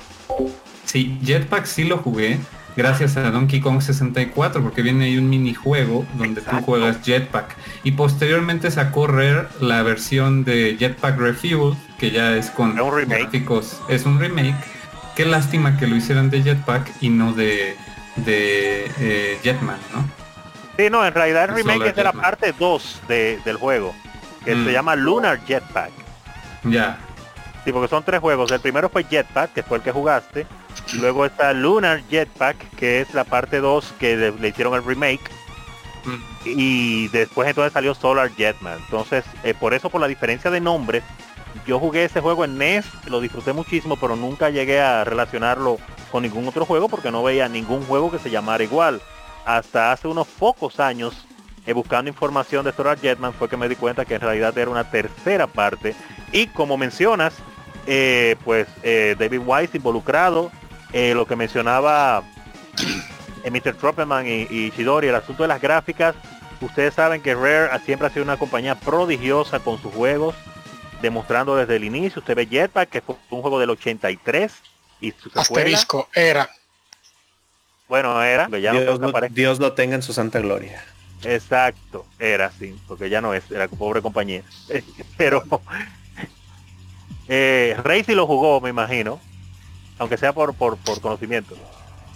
Sí, yo, lo, yo lo, jugué, hace mucho tiempo, no, de verdad no recuerdo mucho nada. Lo que sí puedo decir, eh, bueno, antes de, antes de continuar con eso, que Naop dijo, mencionó el Snake Rattle and Roll, que vendría siendo en español culebra, maraca y rodar. Eh, recientemente yo lo he estado jugando y David Wise responsable de básicamente del 90% de los soundtracks de los juegos de, de en el Nintendo. No sé si antes, no sé si antes de ahí, pero por lo menos en el Nintendo, el 90% de los juegos del soundtrack lo hizo él. Y se siente por el mismo estilo. Hay muchos, muchos juegos de Nintendo, de Rare, que tienen soundtrack buenísimo, que nadie los conoce porque son juegos más, que son juegos malos o juegos que nadie juega. ¿Perdón? Pesadilla en la calle del infierno tiene un soundtrack, uff, y es de David Wise. Y es un juego de fue, Sí, fue Rare que lo hizo. La, el juego que se llama Anticipation también tiene un soundtrack buenísimo. La de lucha, la primera de lucha libre, la WWF WrestleMania, fue Rare que la hizo y tiene un soundtrack buenísimo. La Iron Sword, la Wizard and Warrior 2 tiene un soundtrack buenísimo. Eh, sí, hay muchos muchos juegos que tienen eh, de Rare, eh, algunos muchos malos que tienen soundtrack buenísimo. Pero eh, volviendo a la, a la Solar Jetman, eh, no, sé si ustedes algunos jugaron la Battletoads en Double Dragon. Sí, claro. Sí. El mundo 9, creo que el mundo 9, creo que el mundo antes, el penúltimo mundo, es y se juega igualito que Solar Jetman. Idéntico, tiene un mundo así que tú juegas, anda en la navecita y se controla idéntico. ¿No lo recuerdan ese mundo? Nunca acabé ese juego. Ah, bueno, el penúltimo mundo, el juego tiene un, un truco para elegir niveles, así que ah. o si lo, si lo quieren jugar o si pueden ver en YouTube eh, el ejemplo, el, penúltimo mundo se juega igualito que Solar Jetman. Sí, aunque definitivamente es bueno sentirlo por el asunto de eso mismo, porque que, por lo menos en mi caso, para volver a Solar Jetman, eso fue lo que más me, me gustó, cómo se sentía, lo bien lograda que estaba la sensación de la gravedad y las diferencias gravitacionales entre mundo y mundo en cada uno de esos dos escenarios eh, esto que tenía el juego, que era bien difícil, como lo encontré yo bien difícil en esa época, sin embargo no imposible, veías el, camino, la luz al final del túnel. Tú decías, no, no, me fallé por esto, pero yo sé que puedo. Y le seguías dando y dando al, juego. Eh, pues los sonidos me parecieron muy bien, aunque no los recuerdo claramente ahora porque hace mucho tiempo de ese juego que lo jugué. Eh, pero sí, claro, al ver la compañía Rare me sorprendió mucho. Y más también al ver la, eh, cuando después de, varios años pues me enteré que tenía otras partes, dije, oh, caramba, pero mira, más cositas de esta misma compañía. Y es increíble lo que hacía Rare en ese tiempo.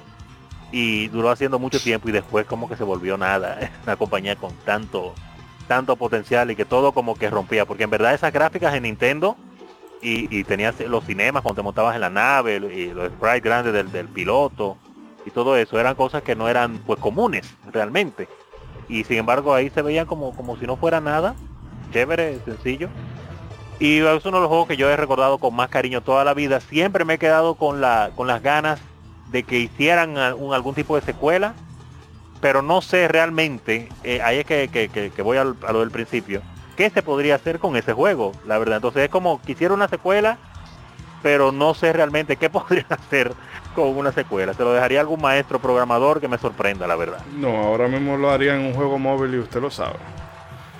Bueno, sí es muy posible. Con, ese tipo de, físicas en un móvil, sí, realmente. Hmm. Eh, pero eh, vamos a seguir el próximo juego, que hablé demasiado. Me la volaste con el gameplay. Ahorita acá, pues digo, por desgracia, nuestros escuchas no, no lo pueden ver, pero game, eh, Rey nos puso un gameplay del, del mundo que mencionaba y, o sea, está impresionante porque hasta el movimiento de la nave es idéntico al juego de NES. Las rotaciones de, del spray de la nave son igualitas. O sea, que es prácticamente un homenaje. Es un muy, muy buen homenaje, la verdad. Bueno, César, ya que tú estás ahí, eh, ¿Cuál es ah, bueno, Solo que tiene la gravedad, pero es igualito, sí. Sí, no, no, pero si te fijas en la rotación de la nave y te vas al de NES, es sí, no, la rotación es igual. Lo único que no tiene es el efecto gravitacional, pero lo hicieron igualito, la verdad. Sí, no, no, como homenaje les quedó súper bien. Y a ver, ¿qué decías, Ishidori? ¿Que sigo yo? Sí, sí. Bueno, pues para mi juego que obviamente yo hubiera querido una secuela, este, que me duele en el alma porque pues prácticamente es eh, mi juego favorito de toda la vida. Es el Super Mario RPG y la leyenda de las siete estrellas de Super Nintendo.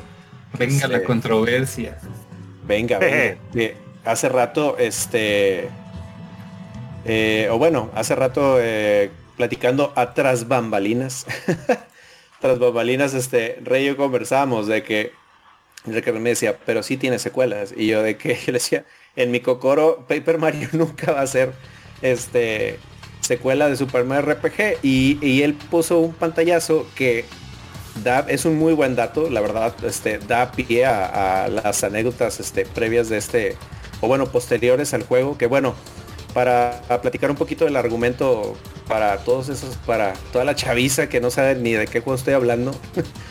Eh, Super Mario RPG pues pasa durante esa época de romance entre Nintendo y la entonces D-Ray, ¿qué onda? No, perdón, un momentito, que, la foto que yo... Sí, sí, no, que pasa que él mencionó la foto, pero él no dijo de qué trataba la foto, que la foto es... Eh, ah, ahorita, de ahorita voy a eso, pero sí, sí, dale. Ok, ok, ok, ok, no, no, no, no, no, dilo, si lo va a decidir, dilo. Eh, o bueno, menciónalo, digo, ahorita lo, retomo el, el punto, no pasa nada. No, no te preocupes, pasa que pensé que tú lo habías obviado. Si tú vas a llegar a ese punto, pues dale, eh, eh, perdóname, dale para adelante. Ah, bueno, si se me pasa o ahí dices. Este, eh, pues bueno, nada más diciendo rápido el argumento del juego, este, pues pasa durante la época de romance de Nintendo y la entonces Square, antes de ser Square Enix, que si ustedes son muy jóvenes y añoran la época de romance entre la ahorita mencionada Rare y Nintendo, pues déjenme platicarles de que antes de eso, este, Nintendo andaba de novio con, la compañía Square, este, y pues eh, hacían muchos proyectos juntos, entre los cuales pues obviamente se aventaron este proyecto de hacer un juego de RPG con, la mascota de Nintendo, con Mario.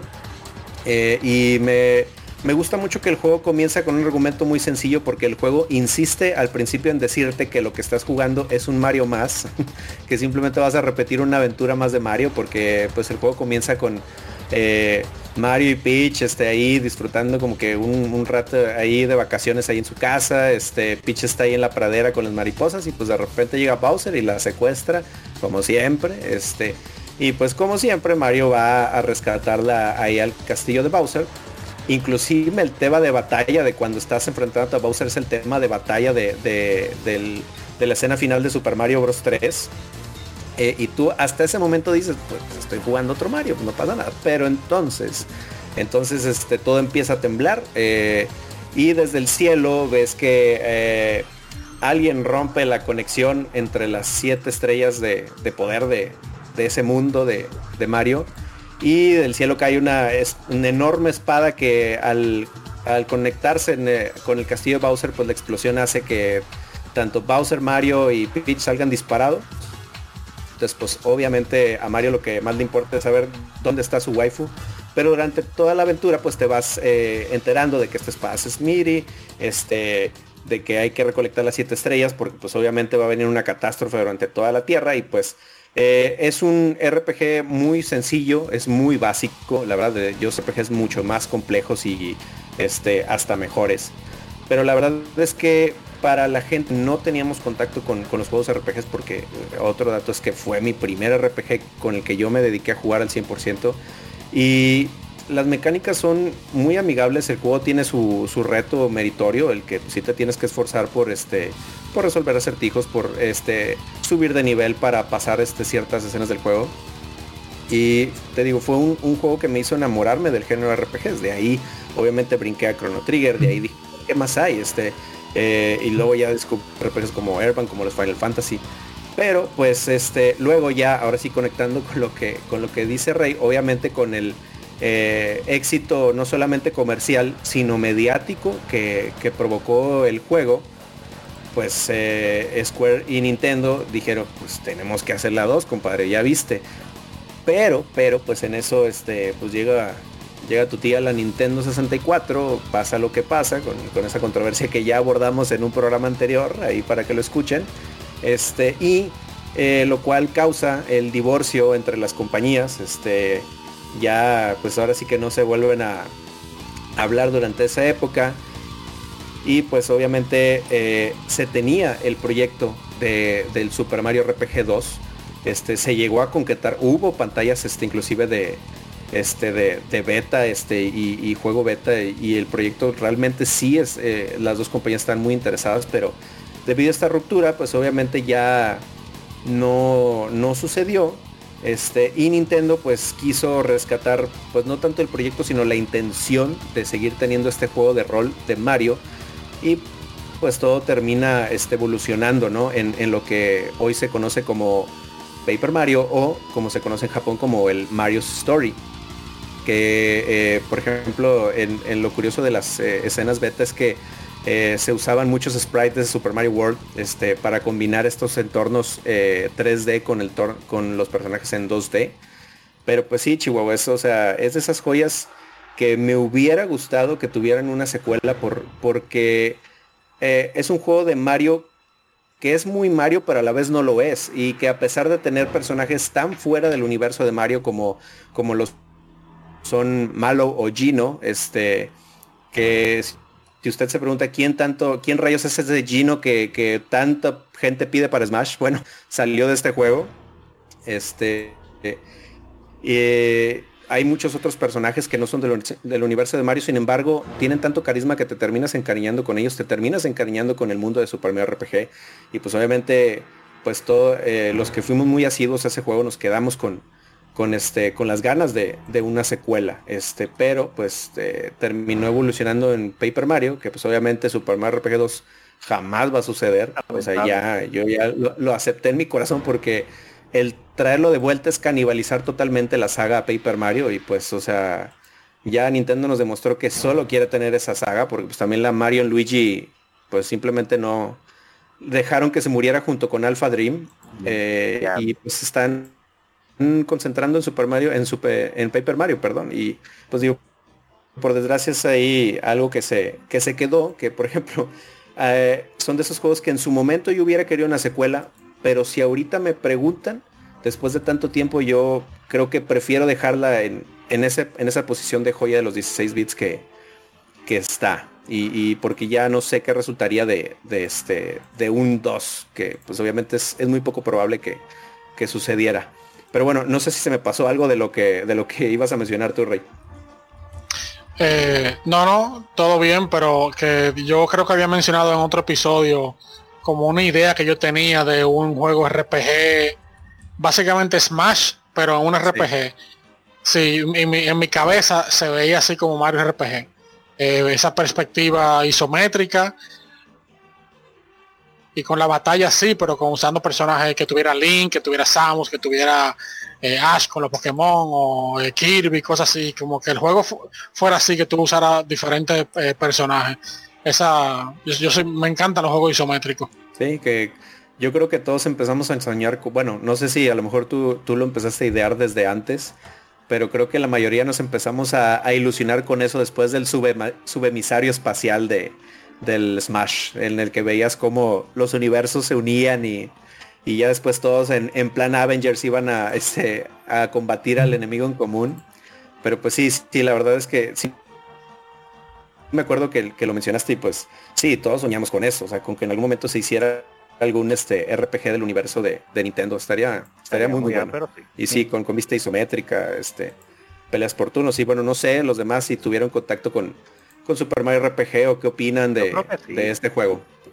Sí, no, realmente todas eh, las cosas que se puedan decir de ese juego Em, ¿Qué te digo? Todas las eh, flores se le pueden echar. sí, y realmente yo siempre he admirado eso de ese, de ese gameplay, que lo han heredado los, los Mario and Luigi, que es el hacer el combate, que aunque sea por turno, dinámico, en el sentido de que tú tienes que estar pendiente del timing de ciertas cosas y no es solamente darle a la, la, la, la, la, la, la, sino que... Que fue que fue algo pues eh, innovador en el momento que salió, porque recuerde que estábamos en una época donde las RPG estaban, yo creo que eh, comenzando su mejor momento de la historia, de mitad de, mitad de los 90 hasta el 2000, y, y habían RPG por pipa, y obviamente las RPG por turnos estaban regadas, pero tenían ese detallito de que tú, ok, por turno marcaba tus ataques y ya.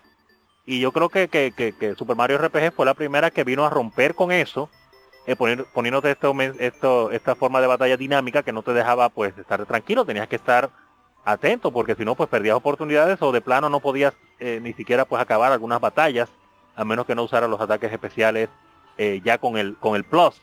Sí, la mecánica del timing. Del timing, sí. Sí, y, sí, y eso fue algo que después empezaron a emular otras compañías, como en el caso de la misma la misma creadora junto con Nintendo Square, cuando hizo pues ya Final Fantasy 8 que metió esos detalles también. No, y, pero no, no le quedaron como y Legend of the Dragon basa todo también. combate en timing. En timing también. Y obviamente no puedo dejar de mencionar que la música de ese juego es gloriosa. Es uno de mis soundtracks favoritos de la vida. compuesta por Doña Señora Macha Alfa. Eh, Yoko Shimomura, wow, la verdad que no, no, no. Lo, como plateado y todo lo que tú quieras, ella es todo lo, que somos nosotros. Plateado, reina soberana, este, gaviota leona. donde pisa señora, una, señora, señora, señora. leona no pisa una gatita. Exactamente. música muy, muy gloriosa de ese juego. Y en el caso de Nao, ¿qué pudiera contarnos de Mario RPG? Híjole, no, pues, ¿qué les puedo decir? Yo creo que sí necesitan hacer un episodio de Super Mario RPG. Sí, no, yo cuando lo hagamos, cuando lo hagamos nos comprometemos a traer. O bueno, tú te comprometes a venir mejor. Ya dijo, ya bueno, Yo me pues estoy guardando todas las anécdotas buenas para ese capítulo. Hay muchísimas cosas que decir de Mario RPG, muchísimos detalles. Yo, sin embargo, discrepo en, la cuestión de, de pensar que Paper Mario es es como su sucesor eh, lógico, porque mm, no sé cómo esté compuesto el equipo interno de Nintendo que trabajó Paper Mario. Sin embargo, mm, yo viendo las noticias recientemente respecto a, bueno, vi, vi un video de Did You Know Gaming donde hablan de varias curiosidades de, del Nintendo 3DS y es lamentable ver que, que Alpha Dream, la compañía que desarrolló Mario y Luigi, toda la serie de RPGs de Mario y Luigi, le haya quebrado por las bajas ventas de la última el último lanzamiento que tuvieron que fue un remake de un título eh, que no tenía mucho mucho tiempo que fue el de Bowser's Inside Story. Em, es, lamentable porque la verdad yo también le hacía el feo a esta serie hasta que en el DS probé eh, Partners in Time y a mí me encantó. Y, desgraciadamente por tiempo no, he podido jugar Bowser's Inside Story, pero sí son juegos muy buenos. Y me vengo a enterar justo ahora que justamente dentro de Alpha Dream estaba eh, Chihiro Fujioka, quien fue director de Super Mario RPG. Entonces, realmente se podría decir que si iba a continuar Super Mario RPG, seguramente se materializó en estos juegos de Luigi, de Mario Luigi Superstar Saga y demás. Porque pues estaba involucrado parte del equipo que estuvo en Square y se salió para crear la propia compañía que fue Alpha Dream. Y es una lástima que ya haya, que ya haya pasado a mejor vida, ¿no? Pero sí, sin duda, Super Mario RPG es un producto de su época y yo diría que es imposible que se vuelvan a conjuntar los factores para hacer un juego remotamente similar o con los mismos personajes, porque de por sí los mismos personajes, yo ahí no, no sé qué tanto caso hacer a los rumores de que luego surgen, pero a mí me da la impresión que Nintendo es muy descuidado con los personajes que crean los, las, las compañías que, que, ellos ponen, que ellos contratan para el desarrollo de, sus juegos de licencia. Eh, como es el caso de King K. Roll, por ahí siempre estuvo el rumor de que de que no sabían si lo podían usar o no, porque no sabían si era de, de Rare o qué onda. Obviamente no creo que sea así, pero eh, dado que de repente actúan medio raro con esas, con esas licencias, por ejemplo en el caso de Banjo Kazooie, Banjo Kazooie era de Nintendo y finalmente decidieron descartarlo y dejárselo a Rare. Eh, me sorprende, por ejemplo, que con Geno eh, bueno, no me sorprendería más bien que con Geno ellos hayan dicho, bueno, ¿por qué, ¿por qué quiere tanto la gente ajeno en Smash? O, Gino, como se pronuncia. Eh, y, llegar a Smash y dijeron, bueno, a ver, vamos a ver cómo están las licencias. Y ya se pusieron a ver y, dijeron, bueno, vamos a sacarlo como un traje. Eh, no me sorprendería que así haya sido, ¿no? Porque tanto tiempo sin, sin pelar los personajes de, Mario RPG y, de repente ya, ¿no? Porque la gente lo pide, bueno, toma tu tu trajecito para el para el Mi Fighter en, Smash Bros. Pero como un engaño porque no te ponen el personaje en sí. Sabemos que lo queremos. Eh, han logrado, principalmente en un caso extraño con Smash, porque ahí sí es verdad que se ha logrado después meter personajes de, múltiples compañías que uno ni soñaría que se iban a poder juntar eh, con personajes de la compañía Nintendo todos en un solo juego. Y lo han logrado. Entonces, si se ha logrado tanto con tantos personajes de tantas franquicias famosas, eh, sin ningún tipo de problema, ¿por qué no hacer un esfuercito y meter oficialmente ajeno, aunque sea ya, aunque nada más sea ese juego, pero darle ese regalito a la, gente, caramba. Bueno, porque él sea un traje no significa que en un futuro no vaya a ser el personaje de verdad. Que sí hay un problema, hay un problema de licencia con ese juego. Eh, Seguramente. Eh, no, sí, no, no, no, no, seguramente no. Es 100% seguro. Te voy a decir ahora por qué. Eh, pero sobre lo de que tú jugaste solamente Partners in Time, mira, ese es de la... No es que el juego es malo, pero es de las peores de la serie de Mario Luigi. En comparación a las otras, ese es de, de las peores. A mí me... Aunque de, la que está, de, la, que está por debajo. No, no, pero no estoy diciendo que es malo, sino que cuando tú la comparas con las otras, esa, esa está en, un, en por debajo. La Mario Luigi la buena Sí, no, claro, es buena. La Mary Luigi 1 y la 3, la Bowser, Bowser's Inside Story, son, son las mejores. Eh, mi, yo lo que pasa fue que sacaron demasiado. En 3DS hay como 5 o 6, creo, entre Mario y Luigi y Paper Mario. Entonces... Eh, a veces la pegan, a veces no. Se canibalizó Nintendo con eso. Paper Mario y Mario y Luigi competían contra sí mismos. Sí, contra sí, No, pero sobre las 11 que, como dice Rey, desde la, desde la Superstar Saga, el Mario Luigi, o sea, es, un juegazo ese. Sí, sobre las licencias, sí, hay un problema bien grande ahí. No sé si usted ha fijado que Nintendo nunca ha hecho remix eh, de la música de Mario RPG.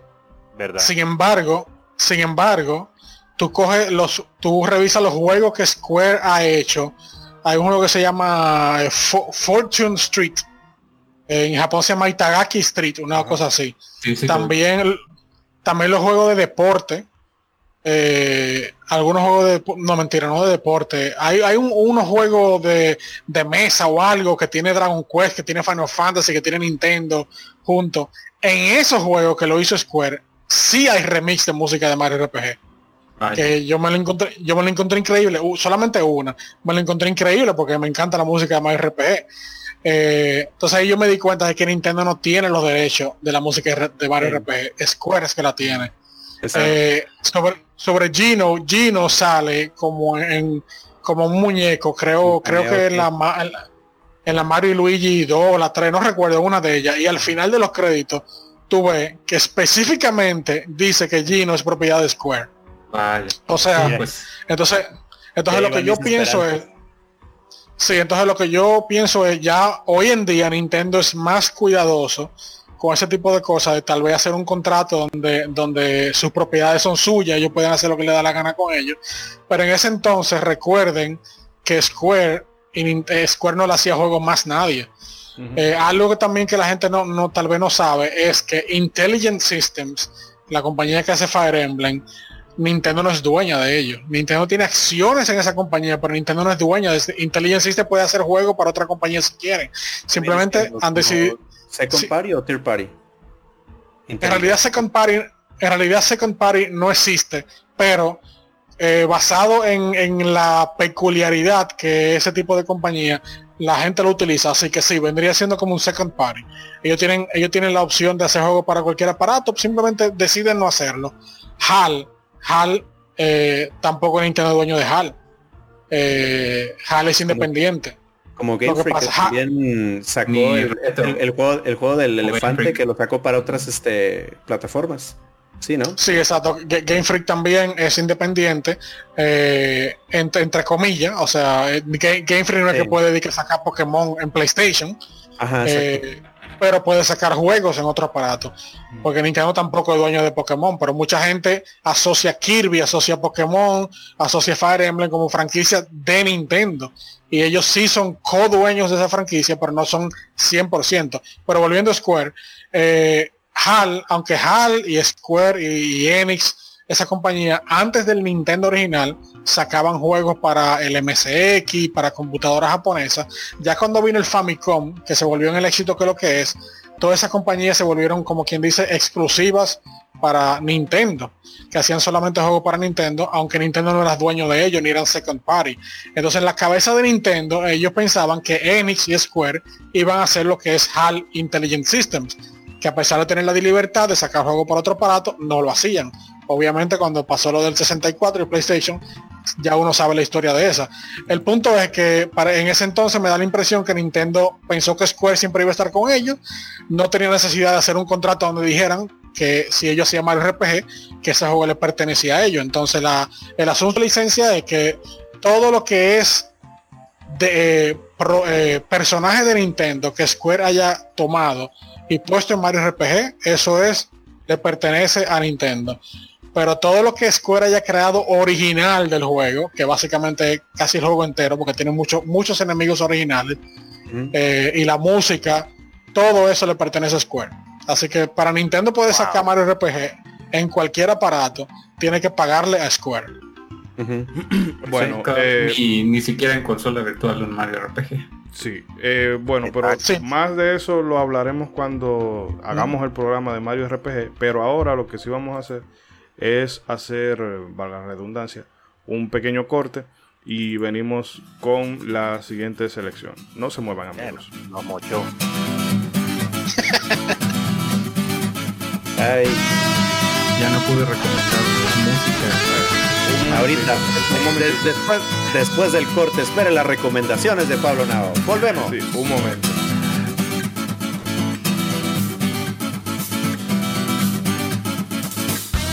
Pues recomienda que hay que recomendar el soundtrack entero porque ese juego no tiene música mal. Pero me imagino que vas por el lado de Robert, una Ay, perdón. Por eso digo que ya me cae.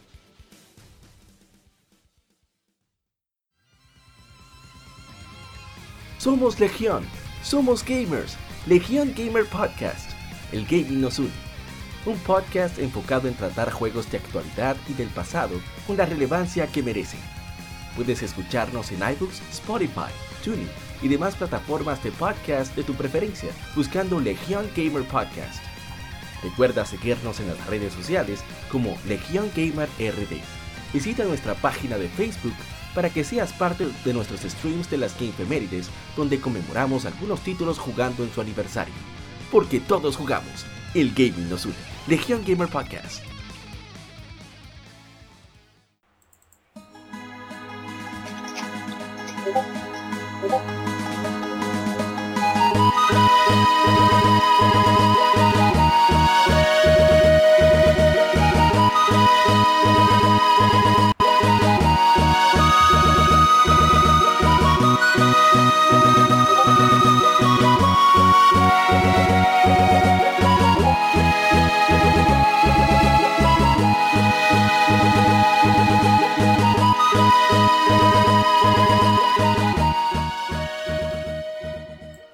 Y regresamos haciendo este pequeño listado de juegos que merecían una secuela y por X o por Y no la tuvieron. Pablo, tú querías hacer una recomendación de eh, sobre música de Mario RPG.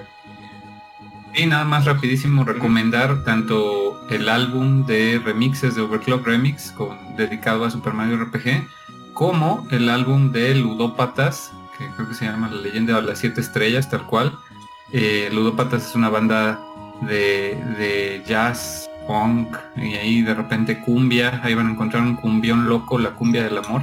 Este, cumbia en este álbum. Sí, sí, sí. Quedamos que ya no íbamos a hablar de eso. pues lo encuentran ahí en Bandcamp, ellos son de, de Chile, muy recomendables. Ah, huevón, qué bien. Eh, nada, vamos entonces a seguir contigo. ¿Cuál es tu, eh, tu próximo título a seleccionar? Pero tú ya dijiste uno, Ishidori.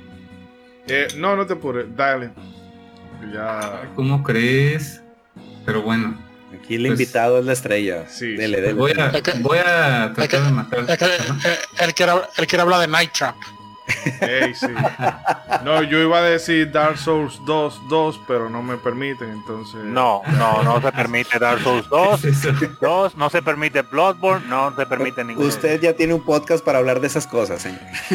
Bueno, al, al cual no nos invitó, gracias. a mí me gustaría saber quién. ¿Quién, ¿Quién iba a hablar de Eternal Darkness? Porque no quiero que dejemos de hablar de ese juego. Pero bueno, este, antes voy a tratar de matar dos pájaros de un tiro porque yo sé que esta quizás era también una de las selecciones de César. Eh, Jet for Gemini, eh, retomando un poco Rare, eh, pues este juegazo de, tercera persona de disparos que salió para el Nintendo 64 en su mejor época y que pues ya podemos jugar también en Xbox si tienen este juego de Rare Replay pero que pues desgraciadamente por lo menos el diseñador del juego ya no está con Rare. Eh, Robin Vinland, que es quien hizo la música, que siempre yo me enfoco en eso, eh, sí está con Rare. O sea, entonces si, si, en algún momento llegamos a ver que quieren revivir la franquicia, posiblemente tengamos al que estuvo detrás de la música original nuevamente trabajando en ella. Pero quién sabe, ¿no? Veo que ahorita se están enfocando, por ejemplo, en Perfect Dark eh, no veo nada en el horizonte relativo a Jet for Gemini y quién sabe si lo lleguemos a ver, pero fue un juego que también hicieron con mucho amor. Eh, los desarrolladores de Rare le metieron todo lo que quisieron, hasta un juego de carreras, un poco como el señor Kojima ya está haciendo con su con su jueguito de Dead Stranding, hasta un juego de carreras le metieron a Jet for Gemini. Entonces, este, dijeron, vamos a meterle todo lo que se nos ocurra, todas las ideas locas que tengamos, basado en películas de ciencia ficción súper, súper este, cheesy de, aquella época, pues también, o series y, películas de ciencia ficción en el espacio. Muy buen juego, la verdad.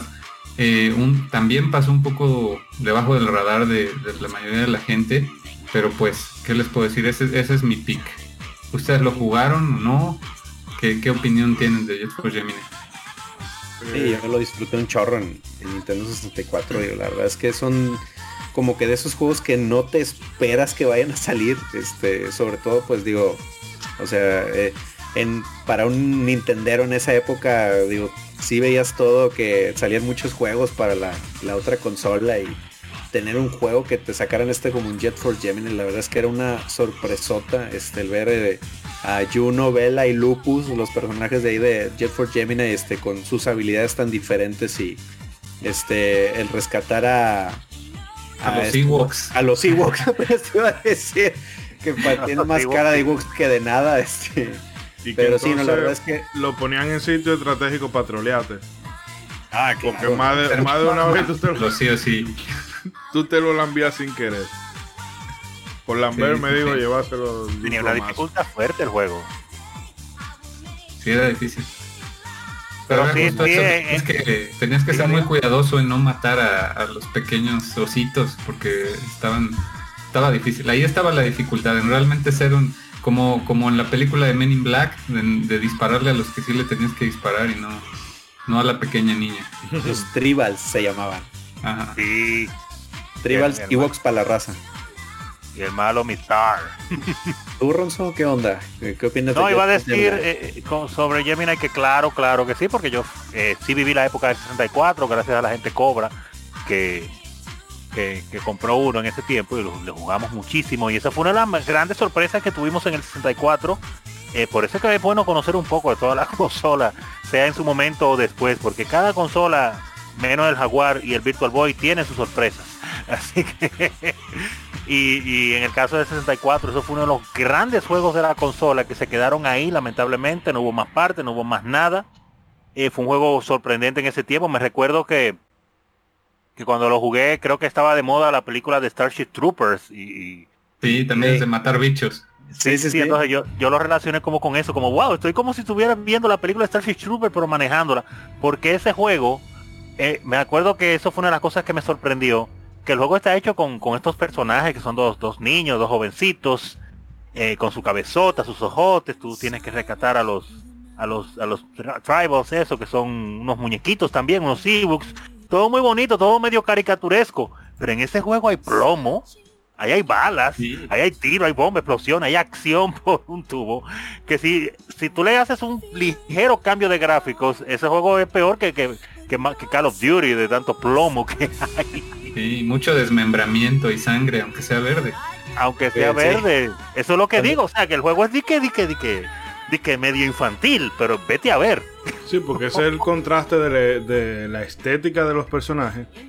Y luego cuando tú le metes un plomazo a una de esas hormigas, de esos insectos, eh, el chorrero de, sangre verde, pero como quiera no deja de ser, no deja de ser sangre. Exacto. Tarantino. Y, ese juego, oye, para mí fue una cosa increíble, porque no solamente es que se veía muy bien en esa época principalmente, eh, eh, aparte de la acción, el, plomo, sino que también tenía una bueno, una soberana dificultad. Pero que como era bueno, pues tú volvías y volvías y volvías a jugar. Y la música, a mí me encantaba el sonido. O sea, desde que aparecía la pantalla de título, era uno de esos juegos que, a, mí personalmente me compraba con el sonido desde el inicio. Con, los sonidos y los efectos de sonido del juego. Que todavía ahora sí haciendo memoria, ya que lo mencionaron eh, eh, eh, es una cosa increíble. Y, yo creo que en, cualquier lista de, juegos que necesitan un, remake, siempre se va a mencionar porque es, no, muy bueno. No, ahora mismo con el, la radio actual, mejor no. No, no, uno lo va a mencionar como esperanza, pero sí, claro, que que... Playtonic ahí se aviente un sucesor espiritual.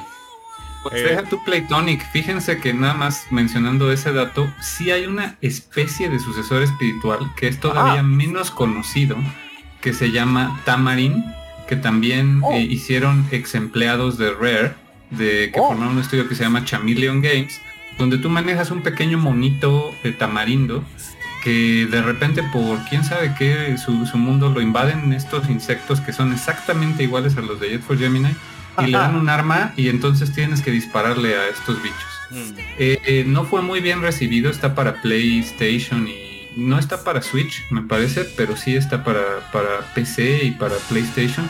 Pero nadie, nadie lo vio, o sea, nadie lo topó. Tiene música de David Wise, es lo único rescatable. ¿Qué? Órale, yo voy a tener que buscarlo, yo voy a tener que buscarlo. No puede ser que sea tan malo, Dios mío. Pues dicen que es algo malo, dicen que es algo malo, pero pues yo, yo y la gente lo esperó con mucho entusiasmo y no fue mal juego, pero no era como el hype que el hype no se, no se correspondió con el resultado. ¿Cuál juego, ¿cuál juego Moisés? El eh, Sí, es ah, que son, los, son los juegos que son víctimas del todo el hype que les hicieron. O sea, yo lo tengo en Switch, es muy buen juego y la verdad es que tiene todo el espíritu de, de Banjo Kazooie, pero sí, fue víctima de que tanto ruido que le hicieron y al final como que a la gente No había manera de cumplir con las expectativas, eran demasiado eh, grandes. Pero salió una secuela, ¿no? Sí, sí salió una secuela, también con música de David Wise. Sí, este. Pero ah, ese es 2D, plataforma. Mm. ¿Y Rey? Bueno, hay, que buscarlo. Diga Rey. Eh, yo yo lo tenía el juego. Sí, yo lo tenía el juego. Y desafortunadamente yo no lo acabé. Cuando yo vi que para tú llegar al último jefe tienes que conseguirlo todo. Así. todo. Todo. Sí, yo dije, eh, no, no, no puedo. Eh, por la misma razón yo también dejé la Banjo Tui. La primera me encantó Banjo Kazooie, pero Banjo Tui eh, te ponían a dar tantas vueltas que yo considero necesaria que tú tú no podías completar el mundo con el mismo personaje a no ser a Donkey Kong 64 que también la dejé sí. También la dejé que tienes que jugar con todos los personajes obligatoriamente en todos los mundos para conseguirlo todo Banjo Tui también demasiada demasiada cosa que buscar y no, yo no, eh, fue, fue demasiado para mí. Se pasaron con el Collectaton ahí. Sí, tenía mucho en ese tiempo. Digo, estaba de moda definitivamente, pero fueron un poco excesivo, la verdad. Lo malo no es que te pongan mucho colecta, eh, coleccionables, lo malo es que sea obligatorio, como el caso de Jeff Exactamente. Que en un juego con esa dificultad, tú tengas que obligatoriamente conseguirlo todo, todo, todo, es fuerte. Muy divertido porque el juego es bueno, pero carajo, ese juego no es fácil. me imagino que Naub ahorita va para allá, pero hace poquito este, ahí Naub nos hizo la recomendación precisamente de un disco de covers de Jet for Gemini que está buenísimo, está buenísimo. Pero, pero el dato ese se lo dejo acá al señorón. Sí, pues es un álbum también de Overclock Remix. Eh, si les gusta un poco el dubstep, la música electrónica, eh, les va a gustar. Tiene unas rolas muy, muy rescatables. No, no, yo no soy tan fan del dubstep. Tiene unas que son como dos rayitas más, más abajo del dubstep, más música dance. Eh, muy bueno, muy bueno, se los recomiendo. Ah, bueno, perfecto. Le estaríamos echando el ojo. Eh, bueno, yo voy a aprovechar ahora eh, de forma random para. ¿Va a tirar uno ahí? Sí. Eh, no, iba a tener un listado, pero voy a coger uno en concreto, simplemente porque tengo como ganas de hablar de él. Y es el caso de, de Alien Soldier, por, el, por lo que hablábamos anteriormente, de que cuando tú tienes una, un primer juego, que quizá tiene ciertos elementos que no se terminaron de cocinar o que no se terminaron de dominar, pero que en una secuela se perfeccionan.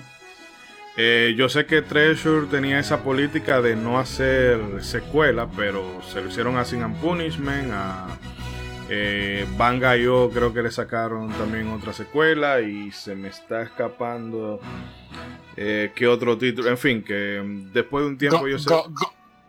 Gunstar Super Heroes, Advanced Guardian Heroes. Exacto, es decir que mm, ellos podían, no sé, eh, hacer algo con el caso de Alien Soldier porque el juego, además de que la, acción y todo es súper frenético y súper over the top, como si fuera una película de acción hongkonesa, eh, y, el control también realmente a mí me asombra.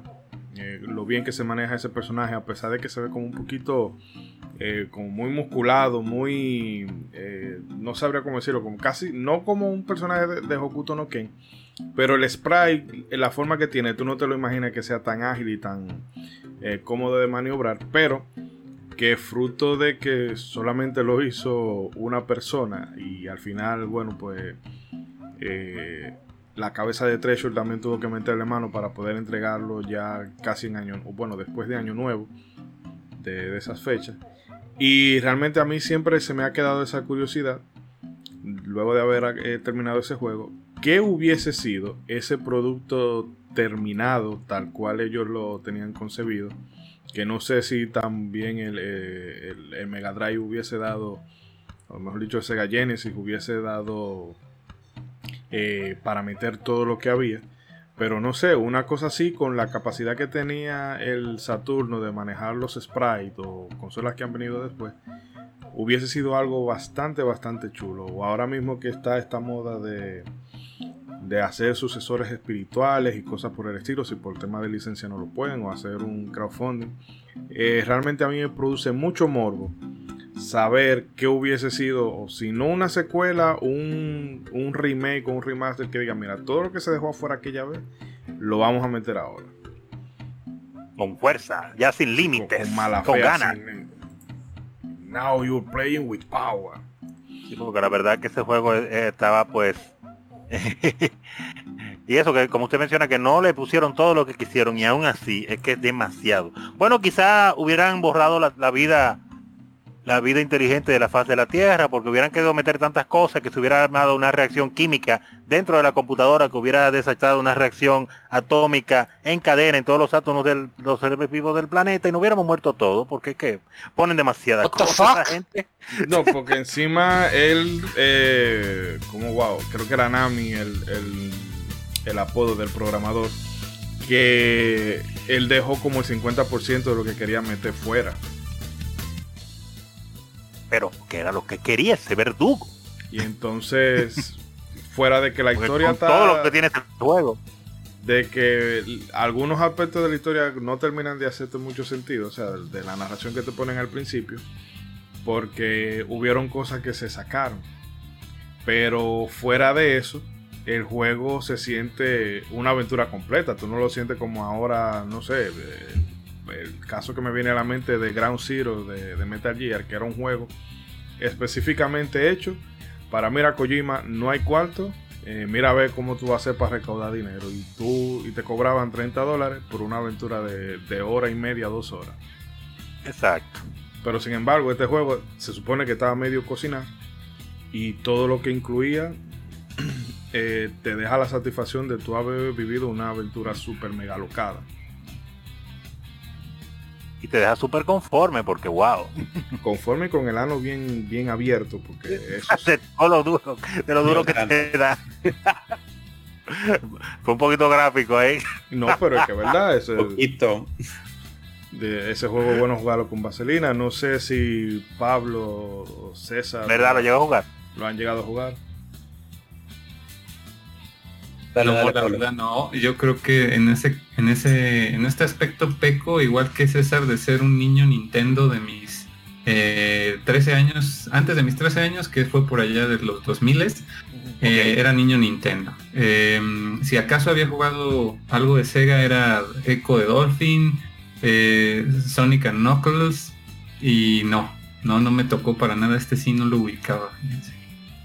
Bueno, en Steam tú lo encuentras barato, creo que 2 3 dólares, algo así debe estar. Que, Muy bien. Te lo puede poner una tarde y le da hasta donde llegue. El juego es, como, como, se suele decir, es eh, difícil pero justo. Porque si tú mm. aprendes a controlar el personaje, eh, las cosas se te hacen un poco más fácil. Mm. Y tiene dos modos de dificultad, super easy y super hard. super easy, el juego super incómodo, pero si te matan, vuelve y tú empiezas donde te quedaste. Y el super hard es si te mataron, si tú vas por el mundo 24 y te mataron, bueno, vuelva para atrás, para el primero. Ah. Qué, fuertes. Eh, que checarlo. Y para no le gusta el reto. ¿Y tú, Rey, no lo llegaste a jugar?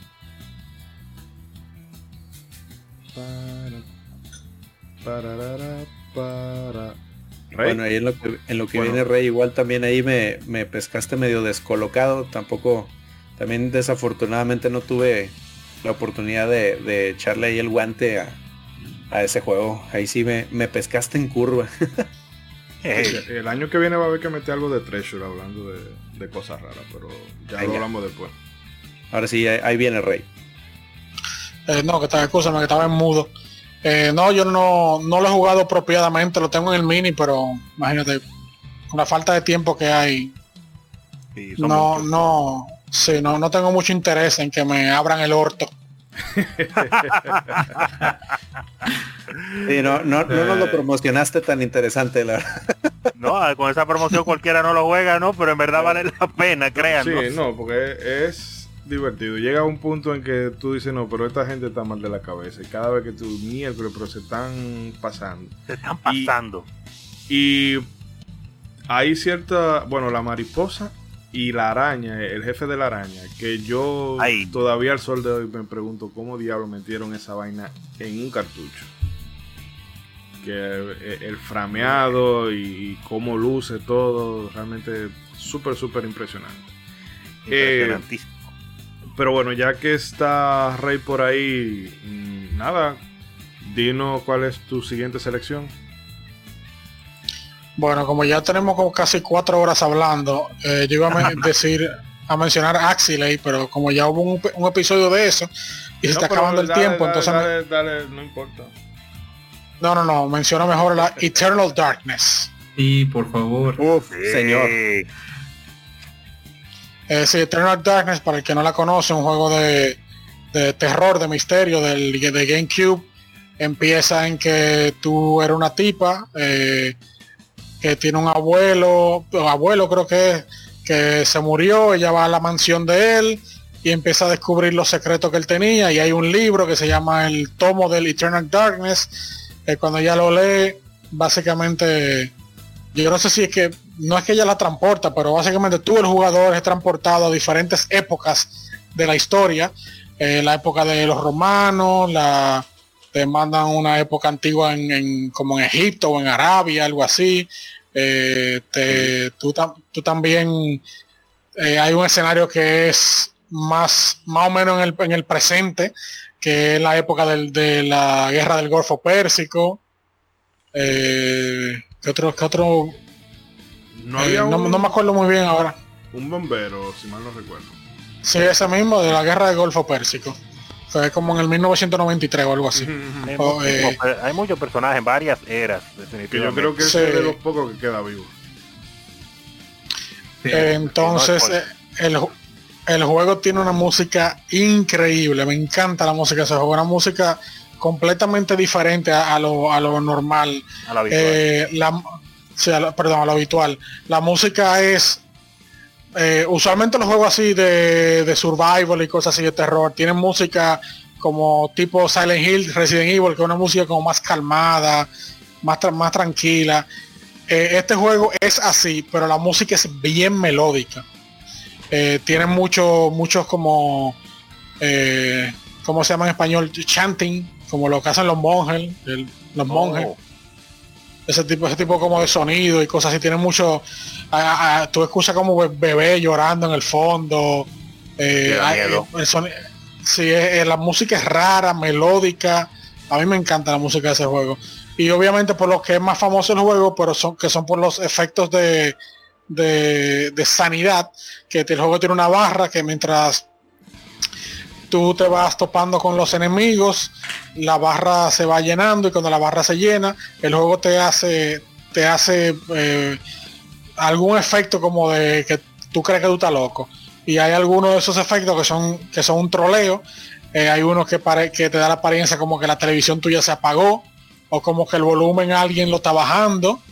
Eh, o uno como que el juego tuvo un crash, como que el juego se dañó. y aunque el de la televisión aunque, aunque cuando me pasó el de la televisión, yo me di cuenta porque mi televisión no se apagaba de esa manera. Eh, el de cuando el juego, cuando el juego hizo el crash, yo me lo creí, yo dije como, ¿qué diablo se me? No puedo creer, yo no grabé, yo no grabé. Y resulta ser que era una, que, era una mentira. Eh, y nada, yo, yo lo he jugado dos veces, pero yo no me acuerdo mucho del juego. Eh, si alguien más tiene una memoria más reciente, que hable entonces. Pues lo que, lo que mencionas de la, la barra de cordura. Esa era la barra de cordura y eh, me acuerdo, mucho de, pues vaya, o sea, todo esto, el juego rompe la cuarta pared este, con, con todos estos este, efectos especiales que va jugando también con el propio jugador. Y yo me acuerdo mucho que ahorita que mencionas lo del volumen, este, justamente el medidor de volumen que utiliza el juego era el mismo medidor de volumen que tenía mi televisor.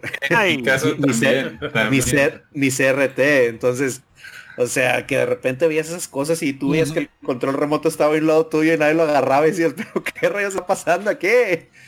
Sí, sí jugaba contigo muy, de una manera bastante, se metía contigo el juego, pero cañón.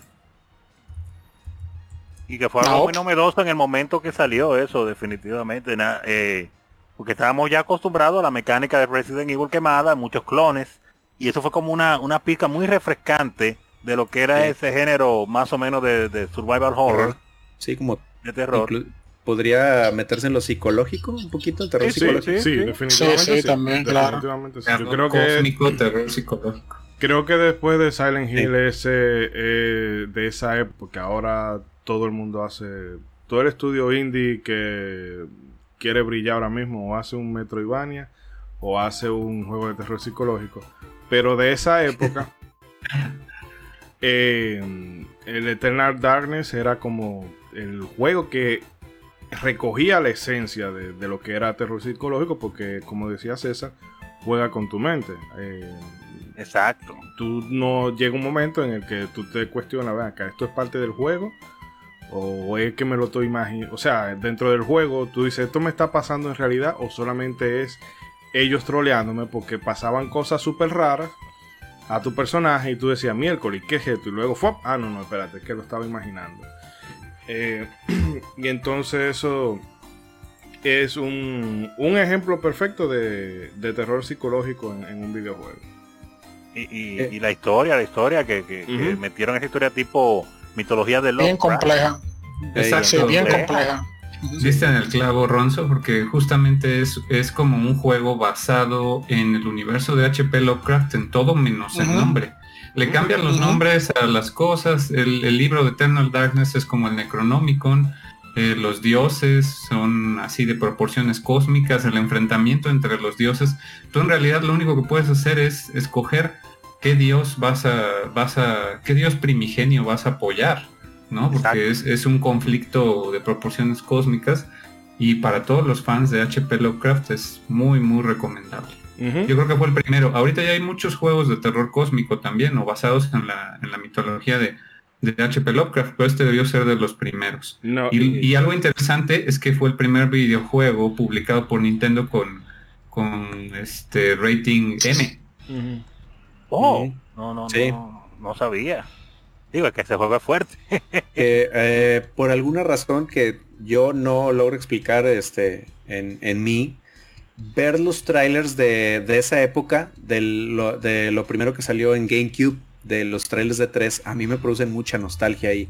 Miren, ahorita vivimos en un tiempo en el que desgraciadamente este, antes de que salga algo, ya lo filtraron o ya te filtraron una lista o ya te filtraron el mismo trailer o el gameplay. Pero figúrense que en ese momento, este, cuando uno vivía 3, pues tenías que estarte metiendo a game trailers o a un montón de páginas a buscar qué es lo que salió hoy en L3 y el toparte con el tráiler de ese juego, la verdad es que, como decía, otro juego de esos que no te esperas que vayan a salir, este, sobre todo en una consola de Nintendo. Pero sí, yo me acuerdo mucho el impacto que me dio el, ver el tráiler de, Eternal Darkness en, ese tiempo, sobre todo con la música también. Sí, y... Sí. Eh, bueno, que en el como decía Nao ahora mismo, de que Eternal Darkness para los amantes de Lovecraft es un, buen caramelito. Ahora mismo se han hecho, bueno, desde Eternal Darkness hasta acá, muchos juegos han imitado la fórmula de Lovecraft, pero, eh, o sea, se amparan en ese lore, pero lo único que hacen es meterte a Cthulhu, Cthulhu, como tú lo quieras pronunciar, y nada más. Y se limitan como a repetir una fórmula de, de juego de terror.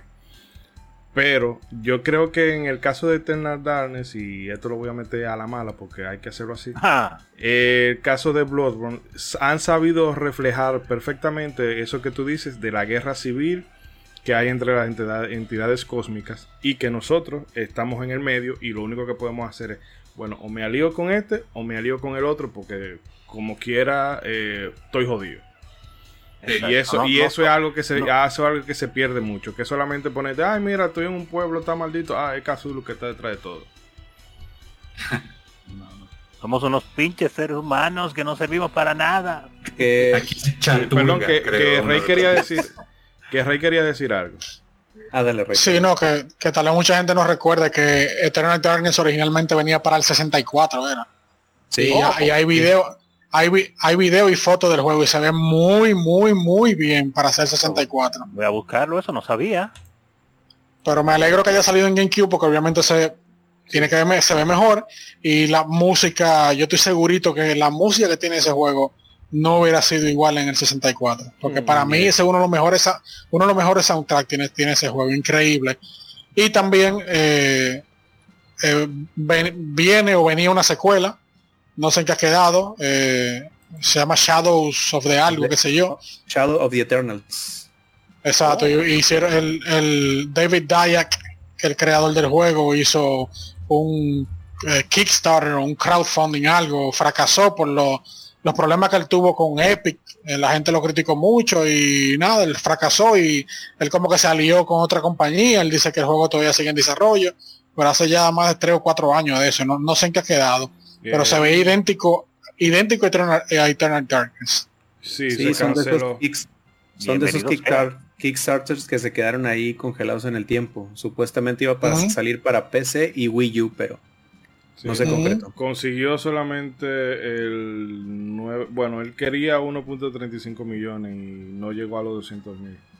Y en cambio Mighty Number 9 le dio a Inafune para ah. comprarse 10 yates. Bravo, bravo. Porque hay que saber vender humo. Hay que saber venderlo. Lo, único malo que para mí tiene Eternal Darkness, o no malo, que podría ser mejor, es el control. El control y el, y el, y el hit detection. Hay veces como que tú, no sé, como que tú no siempre, tú no sientes cuando los golpes se dan y a veces como que, no sé, como que la interacción entre los enemigos y el personaje tuyo, como que no se siente bien, el control no es muy bueno. Mm. Bueno, sí, no, recuerdo bien, la verdad. yo lo recuerdo más por... Primero por el, villano, que a mí siempre me encantaba.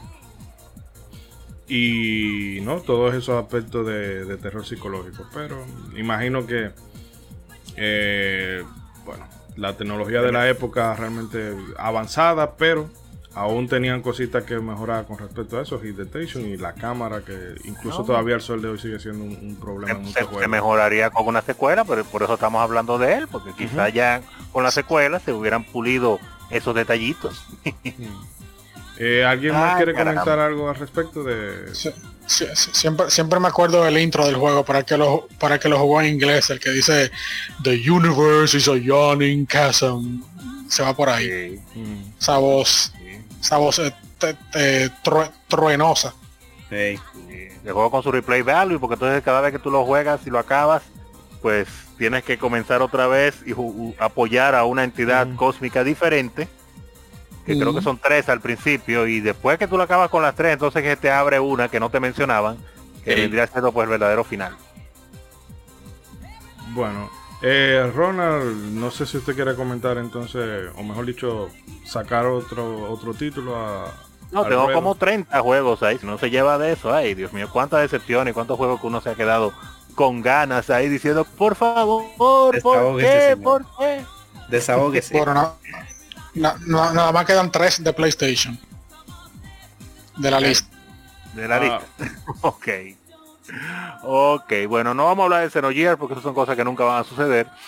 Pero eh, para irme rapidito así y, seguir con la línea de Nintendo, y, me gustaría que creo que Rey me pueda ayudar también con esto, es recordar un juego que se quedó en el pasado. Yo recuerdo, no recuerdo obviamente el juego completo porque hace muchísimos años, más, eh, más de 20 años que lo jugué.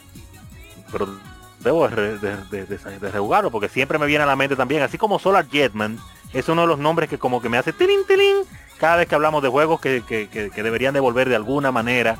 Claro está, si tiene una secuela mucho mejor.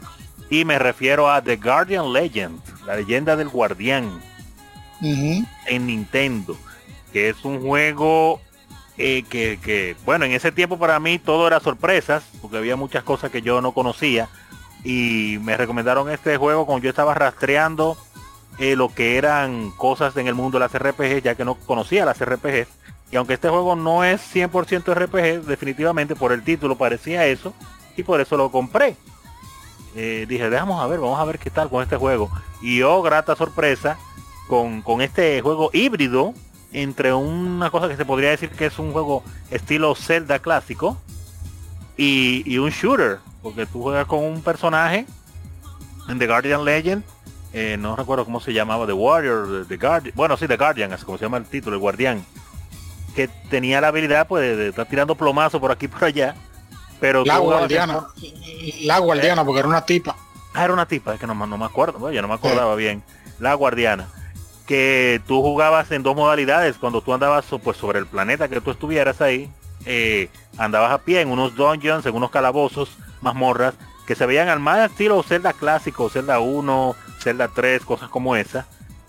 Y entonces tenías otras fases que entonces tú, el mismo personaje, era como un cyber, no me acuerdo, pero se transformaba como una nave era, y entonces ahí era un, un, un, juego de tiro normal de, de navecita, plomo y plomo para adelante, eh, eh, tirando fundazos. Rey, yo estoy seguro que tú lo jugaste. Ah, recuérdame un par de detallitos más, que es que tengo la mente medio boba, pero ese juego es buenísimo. A mí me gustó muchísimo, yo sé.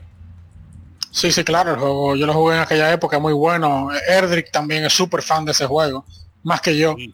Eh, el juego de la compañía Compile, que como saben fue la compañía que ha hecho todos esos juegos de nave al este, Space Megaforce, oh. eh, sí, etcétera.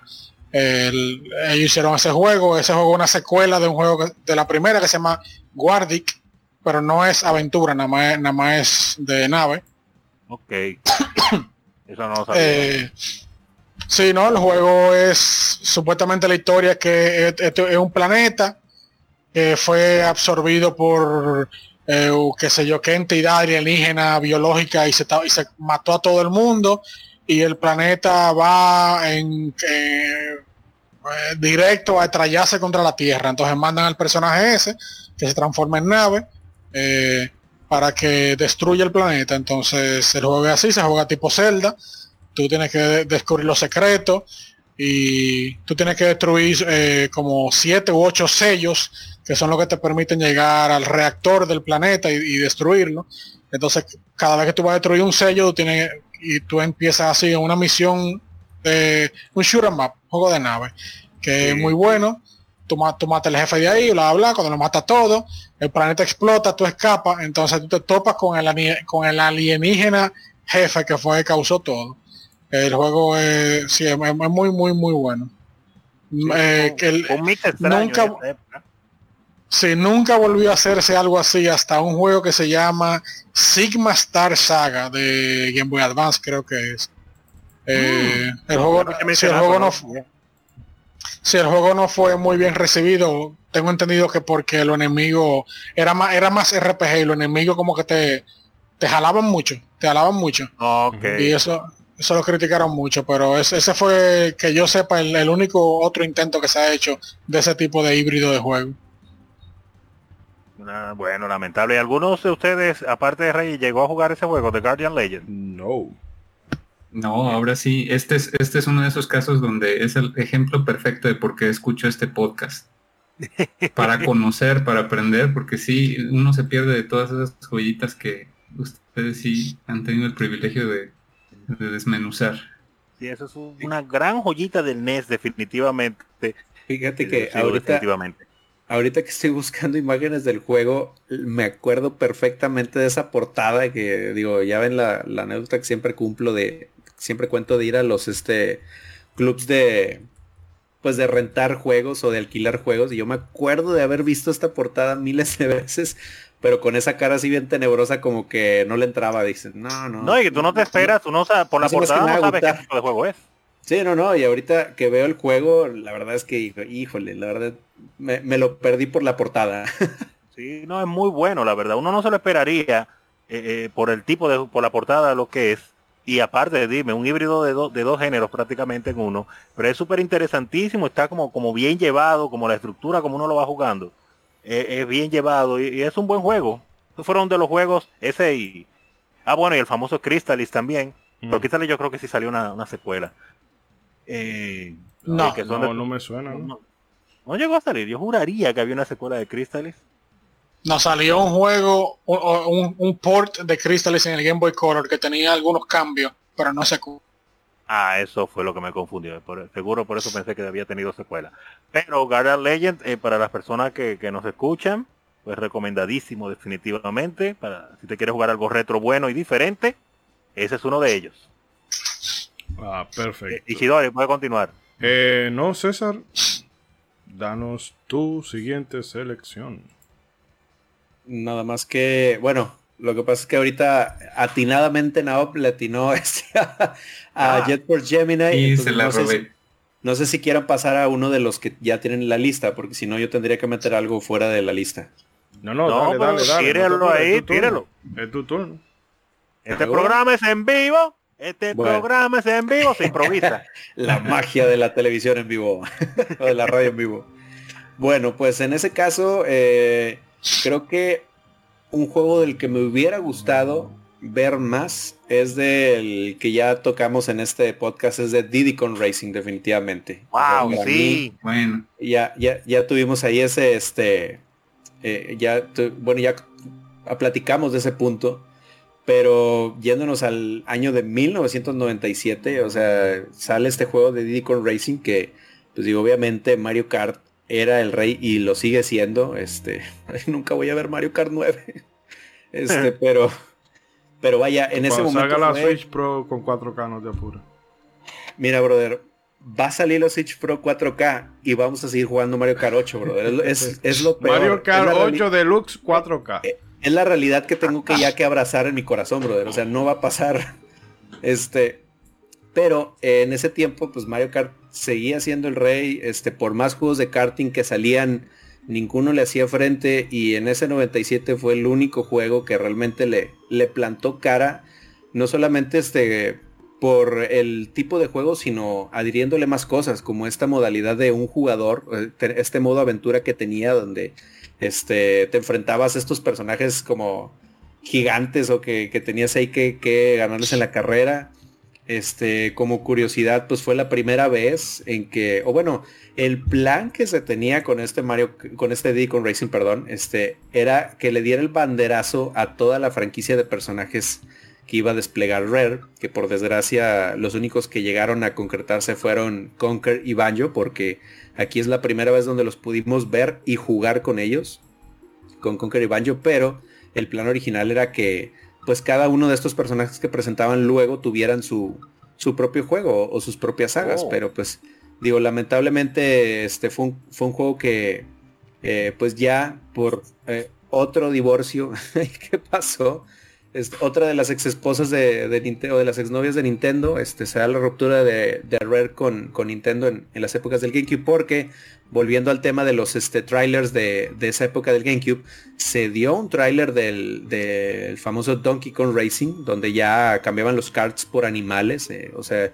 y se tenía el plan muy concretado, pero pues por desgracia no, no se dio, este, y ya pues nunca pudimos disfrutar de una secuela de, de Diddy Kong Racing que la verdad yo lo, disfruté bastante. Pero yo tengo buena noticia. Dígalo. Hay, hay una secuela de Diddy con Racing no, en el Nintendo 10. No, no, no. ese, ese relanzamiento. Y lo peor es que le quitaron los personajes de Rare, ya no sale Conker ni Banjo y salen Dixie y Tiny Kong. Sí, no, no. O sea, todo es relanzamiento y recortado, por desgracia. Pero pues no, sé los demás si lo llegaron a jugar o, qué opinión tienen. Sí, claro que sí. De este juegazo. Juegazo, que tú cuando lo veías en primera, me acuerdo en el 64, cuando lo veías en primera decías, oh, pero una copia de Mario Kart con personajes en poligonales, decía uno. Nada más lejos de la realidad. No solamente porque no solamente andas en karts, sino porque tienes varios vehículos, sino por el juego en sí como estaba hecho, con la magia de Rare y los sonidos, los brillos y esas cosas y, y aparte que el juego pues tenía historia, tenía un modo de un jugador que tú de verdad te sentabas a jugarlo y, daba gusto y una dificultad, pero pero buena la dificultad. Te la ponían en China de maneras increíbles con la creatividad de, los de, los, este, de, los, de los mundos, de las, de las pistas, que como eran diferentes vehículos, eh, juegas en car, juegas en, en avión. Los primeros en hacer eso, yo creo. Sí, sí, sí. Entonces, había pistas que tú, pues, ah, no, yo domino esa pista. Tú la dominas en el card. Pero cuando la juegas en tu modo de un jugador que te obligan a jugar las pistas de diferentes maneras y con diferentes vehículos, la cosa se pone pero totalmente diferente y la máquina te juega también es muy diferente según el tipo de vehículo y el reto es buenísimo. Y entonces cuando tú ya dices que, que, que lo acabaste, que ya, que le diste a todo, entonces te voltean el juego, te ponen todas las pistas en modo espejo. Y eso en un juego normal 2D es casi prácticamente lo mismo. Pero en ese juego 3D y más con ese tipo de vehículos, cuando las pistas se las ponen en espejo, hay una diferencia pero sustancial, sustancial en cómo se juega el juego, en cómo aumenta la dificultad y el reto.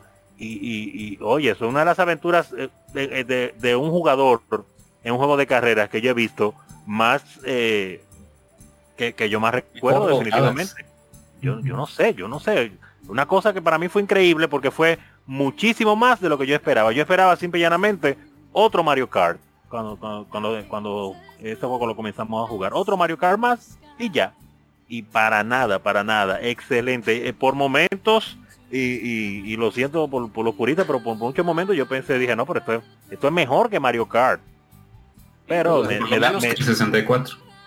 Sí, o sea, en, ese año... eso te daban por la boca. Te decía, mire, no se hereje.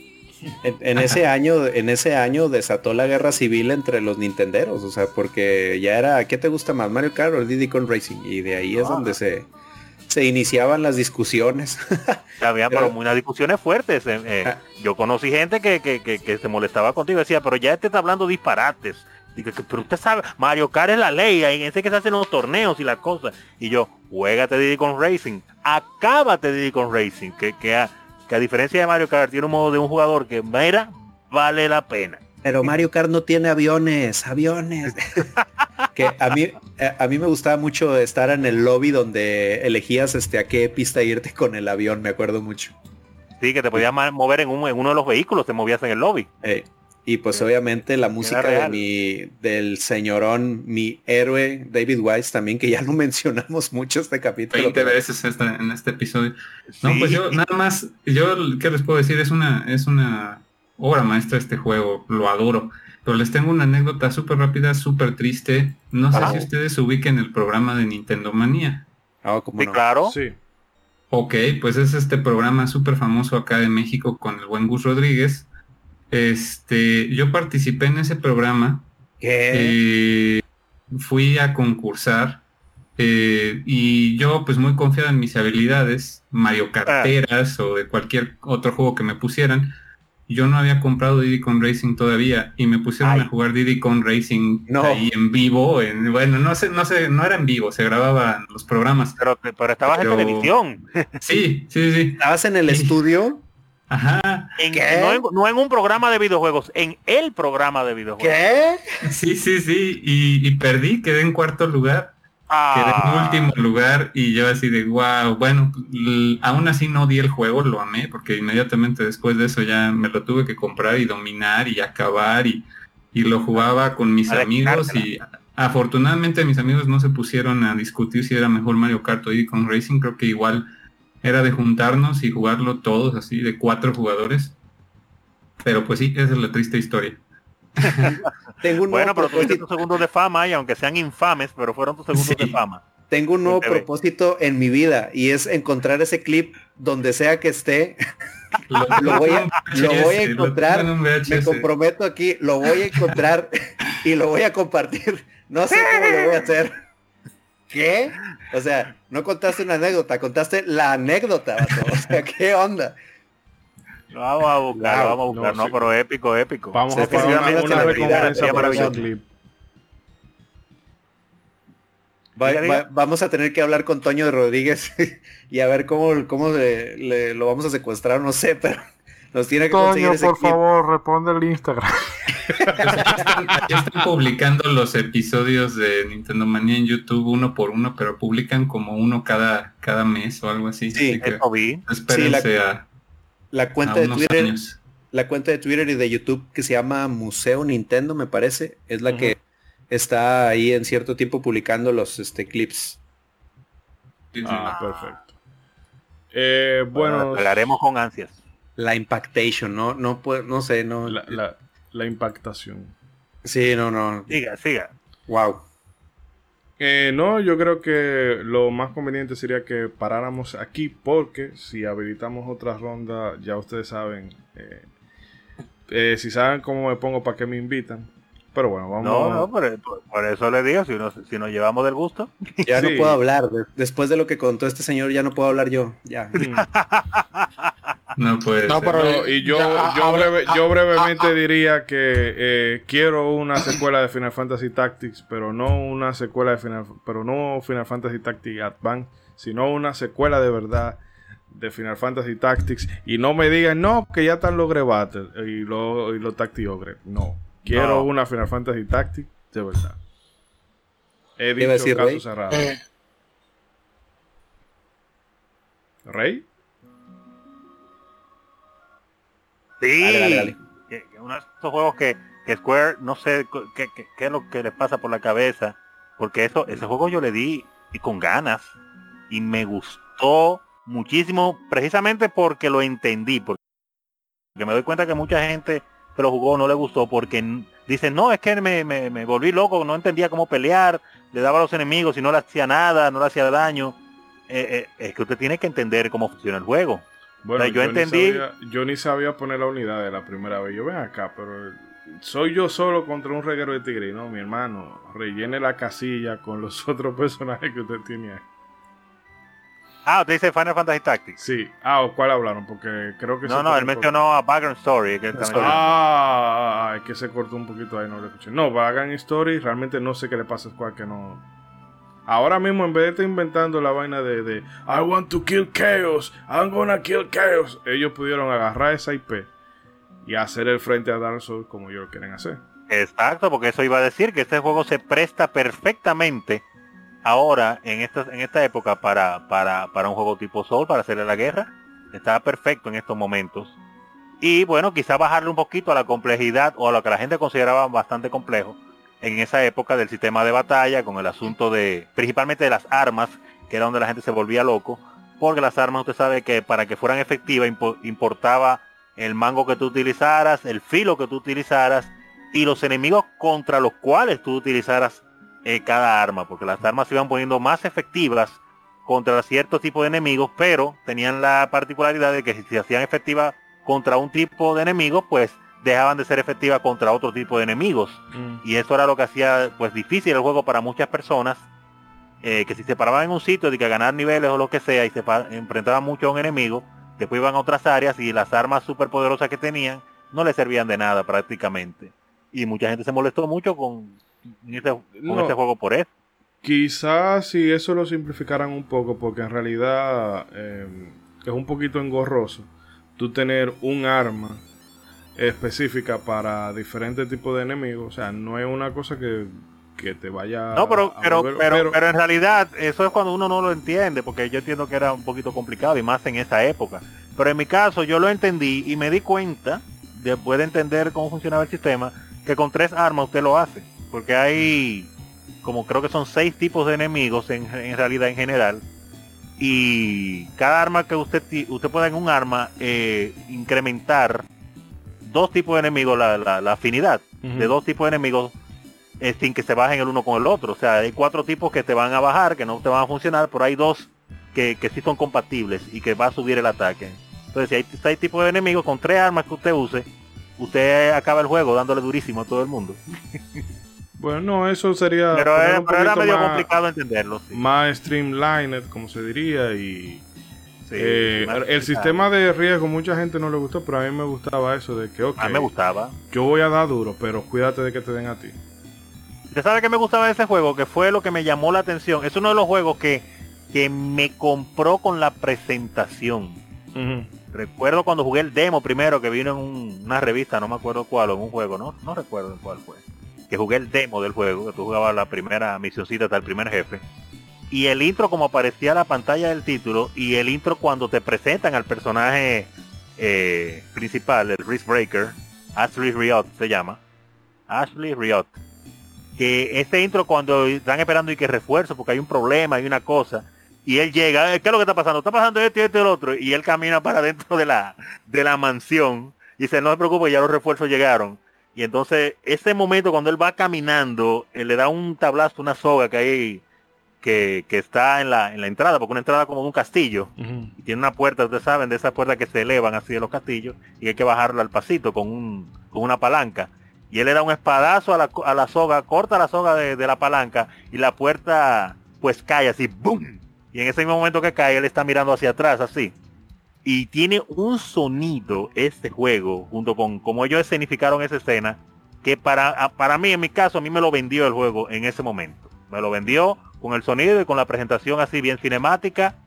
Yo dije, no, no, yo tengo que jugar esto. Y después cuando pues veo el, sistema de batalla y los enemigos, pues yo, yo, yo, yo me enamoré y me lo gocé el juego totalmente. Y eh, como usted dice, ahora mismo sería maravilloso que este juego pues le dieran amor, que está en su momento. Está en su momento. Y la única cosa que yo realmente le ah, ah, encontraría... este juego está en, este juego, escúcheme, está escenificado, hay que mencionarlo, en el universo de, de Ivalice, que es el mismo de Final Fantasy Tactics, etcétera y Final Fantasy 2 y todo eso. Mm, aunque en realidad eso me estaba leyendo yo por ahí que Yasumi Masuno en un principio no lo, o sea, eso era como su vaina aparte. Y luego fue que Quares le dijo, no, no, mételo tú en el mismo universo. Ah, está bien. Eh, pero, que iba a decir, pero que le iba a decir que lo único, lo único que yo siempre le vi un poquito frustrante de ese juego era el tema de subir de nivel. Cómo era... Eh, tú, que, que, me salga más, no sé, un más 2, un más 3 de Strange y lo que te salía para tanto de HP. O sea, eso yo yo creo que eso solamente es eh, poner el sistema de arma un poquito más más simplificado. bueno, ahora no sería tanto porque tú puedes cambiar eh, con un botón, ya cambiate. No tienes que joder tanto. Y el tu poder hacer la build de, tu personaje, bueno, ganar, ganarte tu nivel, bueno, pues pon el punto donde tú quieras. No que sea una vaina aleatoria porque eso era mucho eh, volver a resetear y para ganar pues, mejor para ver cuál era cuál era el atributo esperando exacto a que te saliera el atributo que tú querías. Entonces eso sí eh, muy hijo de su época pero realmente no entiendo cómo eh, Square teniendo esa IP que se presta pero para una competencia directa a, los Souls eh, entonces agarra y hace, hace este force con el con el Stranger in Paradise. Dime. Pero bueno ya eso eh, sabemos cómo se maneja Square. No sé si alguien quiere decir alguna cosita más antes de que ya cerremos aquí. No, de Bagger que lo que porque yo creo que yo creo que ni, ni, César ni yo lo vamos a haber jugado, aunque sí confieso que siempre me llamó la atención, el arte es increíble, a mí siempre me llamó mucho verlo en las revistas, pero cuando me volví, digamos, niño PlayStation también, que ya fue un poco tarde, sí le entré a Ivalice por Final Fantasy Tactics, por Final Fantasy 12, pero este fue uno de los que, pues no, me salté, pero siempre me quedé con ganas. Pero mejor que Rey diga, porque él lo, él lo pidió. Sí, igual, Rey, yo también no tuve la fortuna de, jugarlo, de entrarle. Este, entonces ahí que Rey diga sus comentarios. No, yo no lo pedí, yo tampoco lo he jugado, lo tengo en el mini, pero no hay, no hay tiempo. Yo lo dije porque yo, yo sé que es un juego importante, mucha gente le gusta, es algo diferente y parece que algún fantasma lo puso en la lista y nadie lo ha querido mencionar, así que lo, lo dije. Se va a quedar, se va a pues quedar. muy bien, porque sí es un juegazo, sí es uno de esos pendientes que no se perdonan. Eh, bueno, pues entonces antes de cerrar, ¿algún otro pendiente que tengamos por ahí por mencionar? Todo bien. No, vamos a dejarlo aquí realmente. Bueno, pues entonces, no, eh, espérese, espérese. Solo para cerrar y haciendo la nota rápida, el pendiente, la madre de los pendientes, eh, principalmente para los jugadores que venimos de PC, señores, el Half-Life, la continuación del episodio 2 o el episodio o el Half-Life 3. Pues sueña que, parece que Left 4 Dead 3. Pero Ichidori, pero Ichidori. Sí, no, no, duerma de ese lado, siga, siga durmiendo. Oye, ese juego iba a salir, y, pero la gente de Steam se hicieron de cuarto cuando inventaron Steam y dijeron, yo programar juego ya. No, cuídate. Portal 3. Te quedaste con Half-Life 3. Left 4 Dead 3. No se le dan los 3. No le gustan, no le gustan a ellos. es que tienen demasiado dinero con Steam. Ellos no tienen que estar. Cómprese, cómprese uno VR y dele al Alex hasta nuevo aviso. Al Alex, sí, sí, sí. Precuela, secuela. Tanta esperanza con yo vi. No, que Alex dije, bueno, ahora sí va a comenzar a continuar la saga. Mentira. Fue para venderte el VR. ellos sabían que iba a llamar la atención fácil con eso. Pero, nada de la Un juego que necesita secuela urgente, urgente, urgente es el teto. El teto. Sí, si tú te agachas. ¡Eh! En fin, volvemos con la despedida. que hay visita, hombre, Chihuahua. Unbound.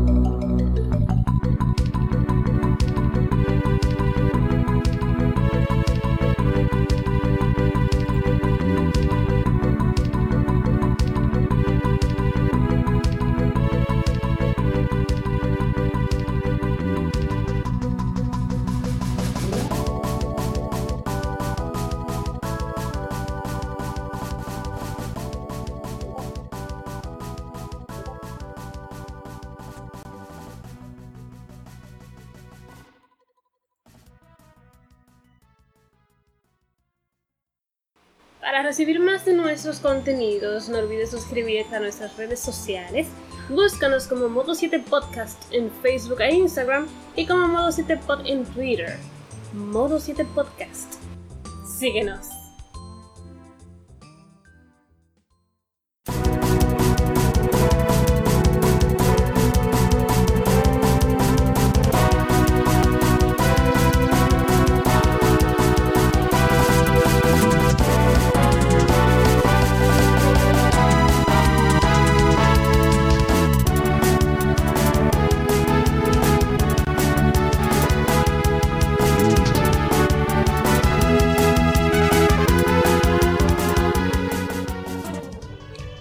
Bien, queridos amigos, como en este programa hablamos de juegos que se quedaron sin secuela, bueno, pues aprovechamos y terminamos con música de Axelite y, todavía esperando el Axelite 2. Eh, bueno, vamos entonces a despedirnos. Vamos em, en esta ocasión a darle prioridad al invitado. Y Pablo, vuelve y reitéranos eh, tu podcast y la información sobre tu app. Claro que sí, pues mil gracias nuevamente por invitarme, por eh, tolerar aquí todas mis anécdotas y, darme el espacio. Eh, yo me siento muy honrado de poder compartir los micrófonos con ustedes. La verdad es que como les digo soy fan.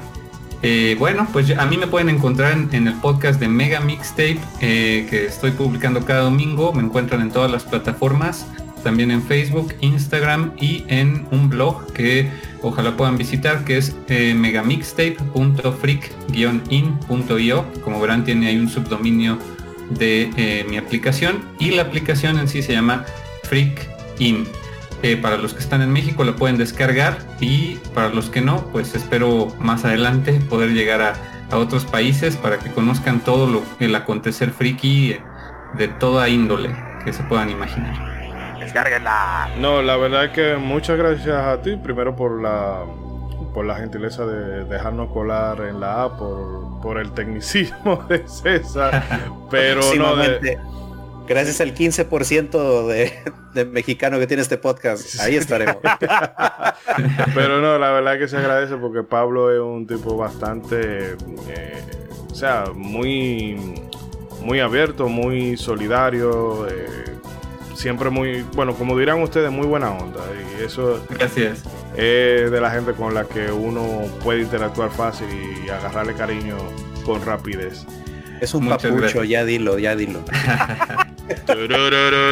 no, lo, no lo puedo decir porque no tengo la voz de Barry ahora, pero, pero un día de eh, Muy bien, pues mil gracias. No, y bueno, sabe que estamos abiertos para aquí y está involucrado para cuando hagamos eh, el especial de, de Super Mario RPG. Eh, nada, Ronzo, eh, despida o no sé si tiene que ir a hacer algo a la frontera, cualquier cosa ahora. No, no, no, no, no, ni hoy, ni mañana, ni pasado, ni en toda esta semana. ¿Quién va a ir a la frontera? Está loco, no. No, igual, igual agradecer al señor Pablo por estar con nosotros, al señor Trumpetman por venir corriendo montado en Sony para llegar al programa. Eh, claro, al señor Rey por hacer el gran esfuerzo de estar con nosotros, a pesar de que tenía el tiempo muy corto y de aguantar el programa entero con nosotros. A usted, Chidori, por, por juntarnos hoy y también les desagradezco por no avisarnos e invitarnos a su nuevo eh, proyecto secreto, pero está bien. Secreto, y a todas las... vamos a invadir, lo vamos a invadir. Claro, y agradecer a todas las personas que nos han escuchado el día de hoy esto fue una charla libre, bien disque suavecita, pero igual se aprende mucho y se disfruta.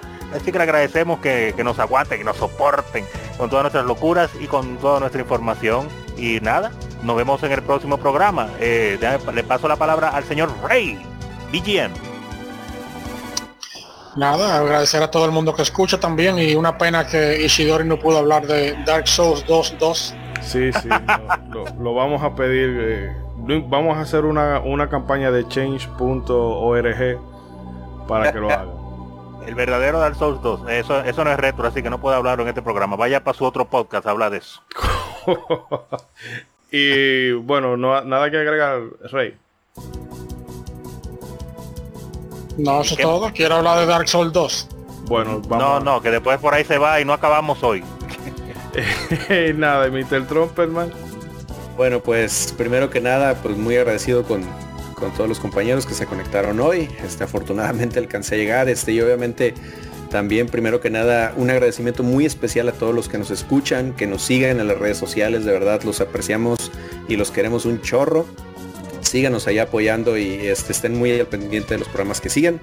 Eh, pues obviamente también muy agradecido de todas las recomendaciones que pudimos descubrir hoy, del montón de juegos que pude conocer, que obviamente voy a seguir checando que pues, nos, sirvieron mucho de aprendizaje. Y obviamente este todo un placer y un privilegio este compartir espacio con mi amigazo mi muy estimadísimo Pablo Naop este él sabe cuánto lo quiero cuánto lo aprecio cuánto lo respeto y cuánto admiro todo su trabajo. Entonces para mí es un privilegio que que pueda estar aquí este con nosotros. Obviamente ojalá que se pueda repetir. Este, sigan, sigan su podcast, la verdad, dense el privilegio de, de seguir Megamixter. Yo lo disfruto, pero como no tienen una idea, que por cierto, obviamente también un saludote desde modo 7 a, Makoto, eh, que ojalá que nos escuche por acá que también Makoto es quien hace lo de anota tu password y se te acaba la vida. ¿Ella lo hace? Sí, exactamente, es oh, ella, es ella la voz de Megamixte. Makoto, soy tu fan. Makoto, soy tu fan. no, pues, o sea, qué bueno que se nos hizo estar aquí eh, platicando y no, gracias a ti, hombre, que tú eres el, como digo, el promotor número uno de podcast de videojuegos en Latinoamérica es César Mr. Trumpetman. Gracias, amigo. Necesito un capítulo de este Two Players parte 2 en ah, mi vida. Me asustaste, pensé que, iba a decir Two Girl One Cup. No, no, no, señor. No, por favor, no, necesito la segunda parte de Two Players en mi vida, por favor. Lo he escuchado como cinco veces ese capítulo, es de mis favoritos. Le voy a decir para que se rife con otro episodio, Makoto. ¿Cómo no? Eh, bueno, eh, nada señores, no queda nada más que despedirnos, pero antes quisiéramos desde aquí enviarle un saludo muy muy fuerte y a todos los países que nos escuchan, uno por uno. Oye, eh, oye, espérate, sí, sí, sí. no, a toda la gente de Venezuela que nos ha sorprendido esta semana, nos hemos mantenido en, en la categoría de, video, de videojuegos del, del iTunes, nos hemos mantenido en el top 5 la semana completa y en la categoría de ocio en general nos hemos mantenido en el top 10, simple, solo superado por sexo en tu oído. Tenemos un nuevo también, vida. también mandarle, eh, bueno, vamos a ver brevemente a la gente que nos escucha en Colombia, en México, en Estados Unidos, en España, sobre todo, eh, en Europa en general. Y nada, que esto lo hacemos por ustedes y si nos escuchan, pues bueno, eso hace que este trabajo cobre sentido y uno se motiva a hacerlo más. Y no, aquí no le damos bocha a la gente porque no nos donan en el Patreon ni cosas por el estilo, nada que ver. eh, ya solamente queda anunciar que para el juego de este fin de mes vamos a estar un, jueguito ahí sin importancia que creo que no, casi nadie ha jugado. Sí, ni ha hecho ola en, el mundo de los videojuegos.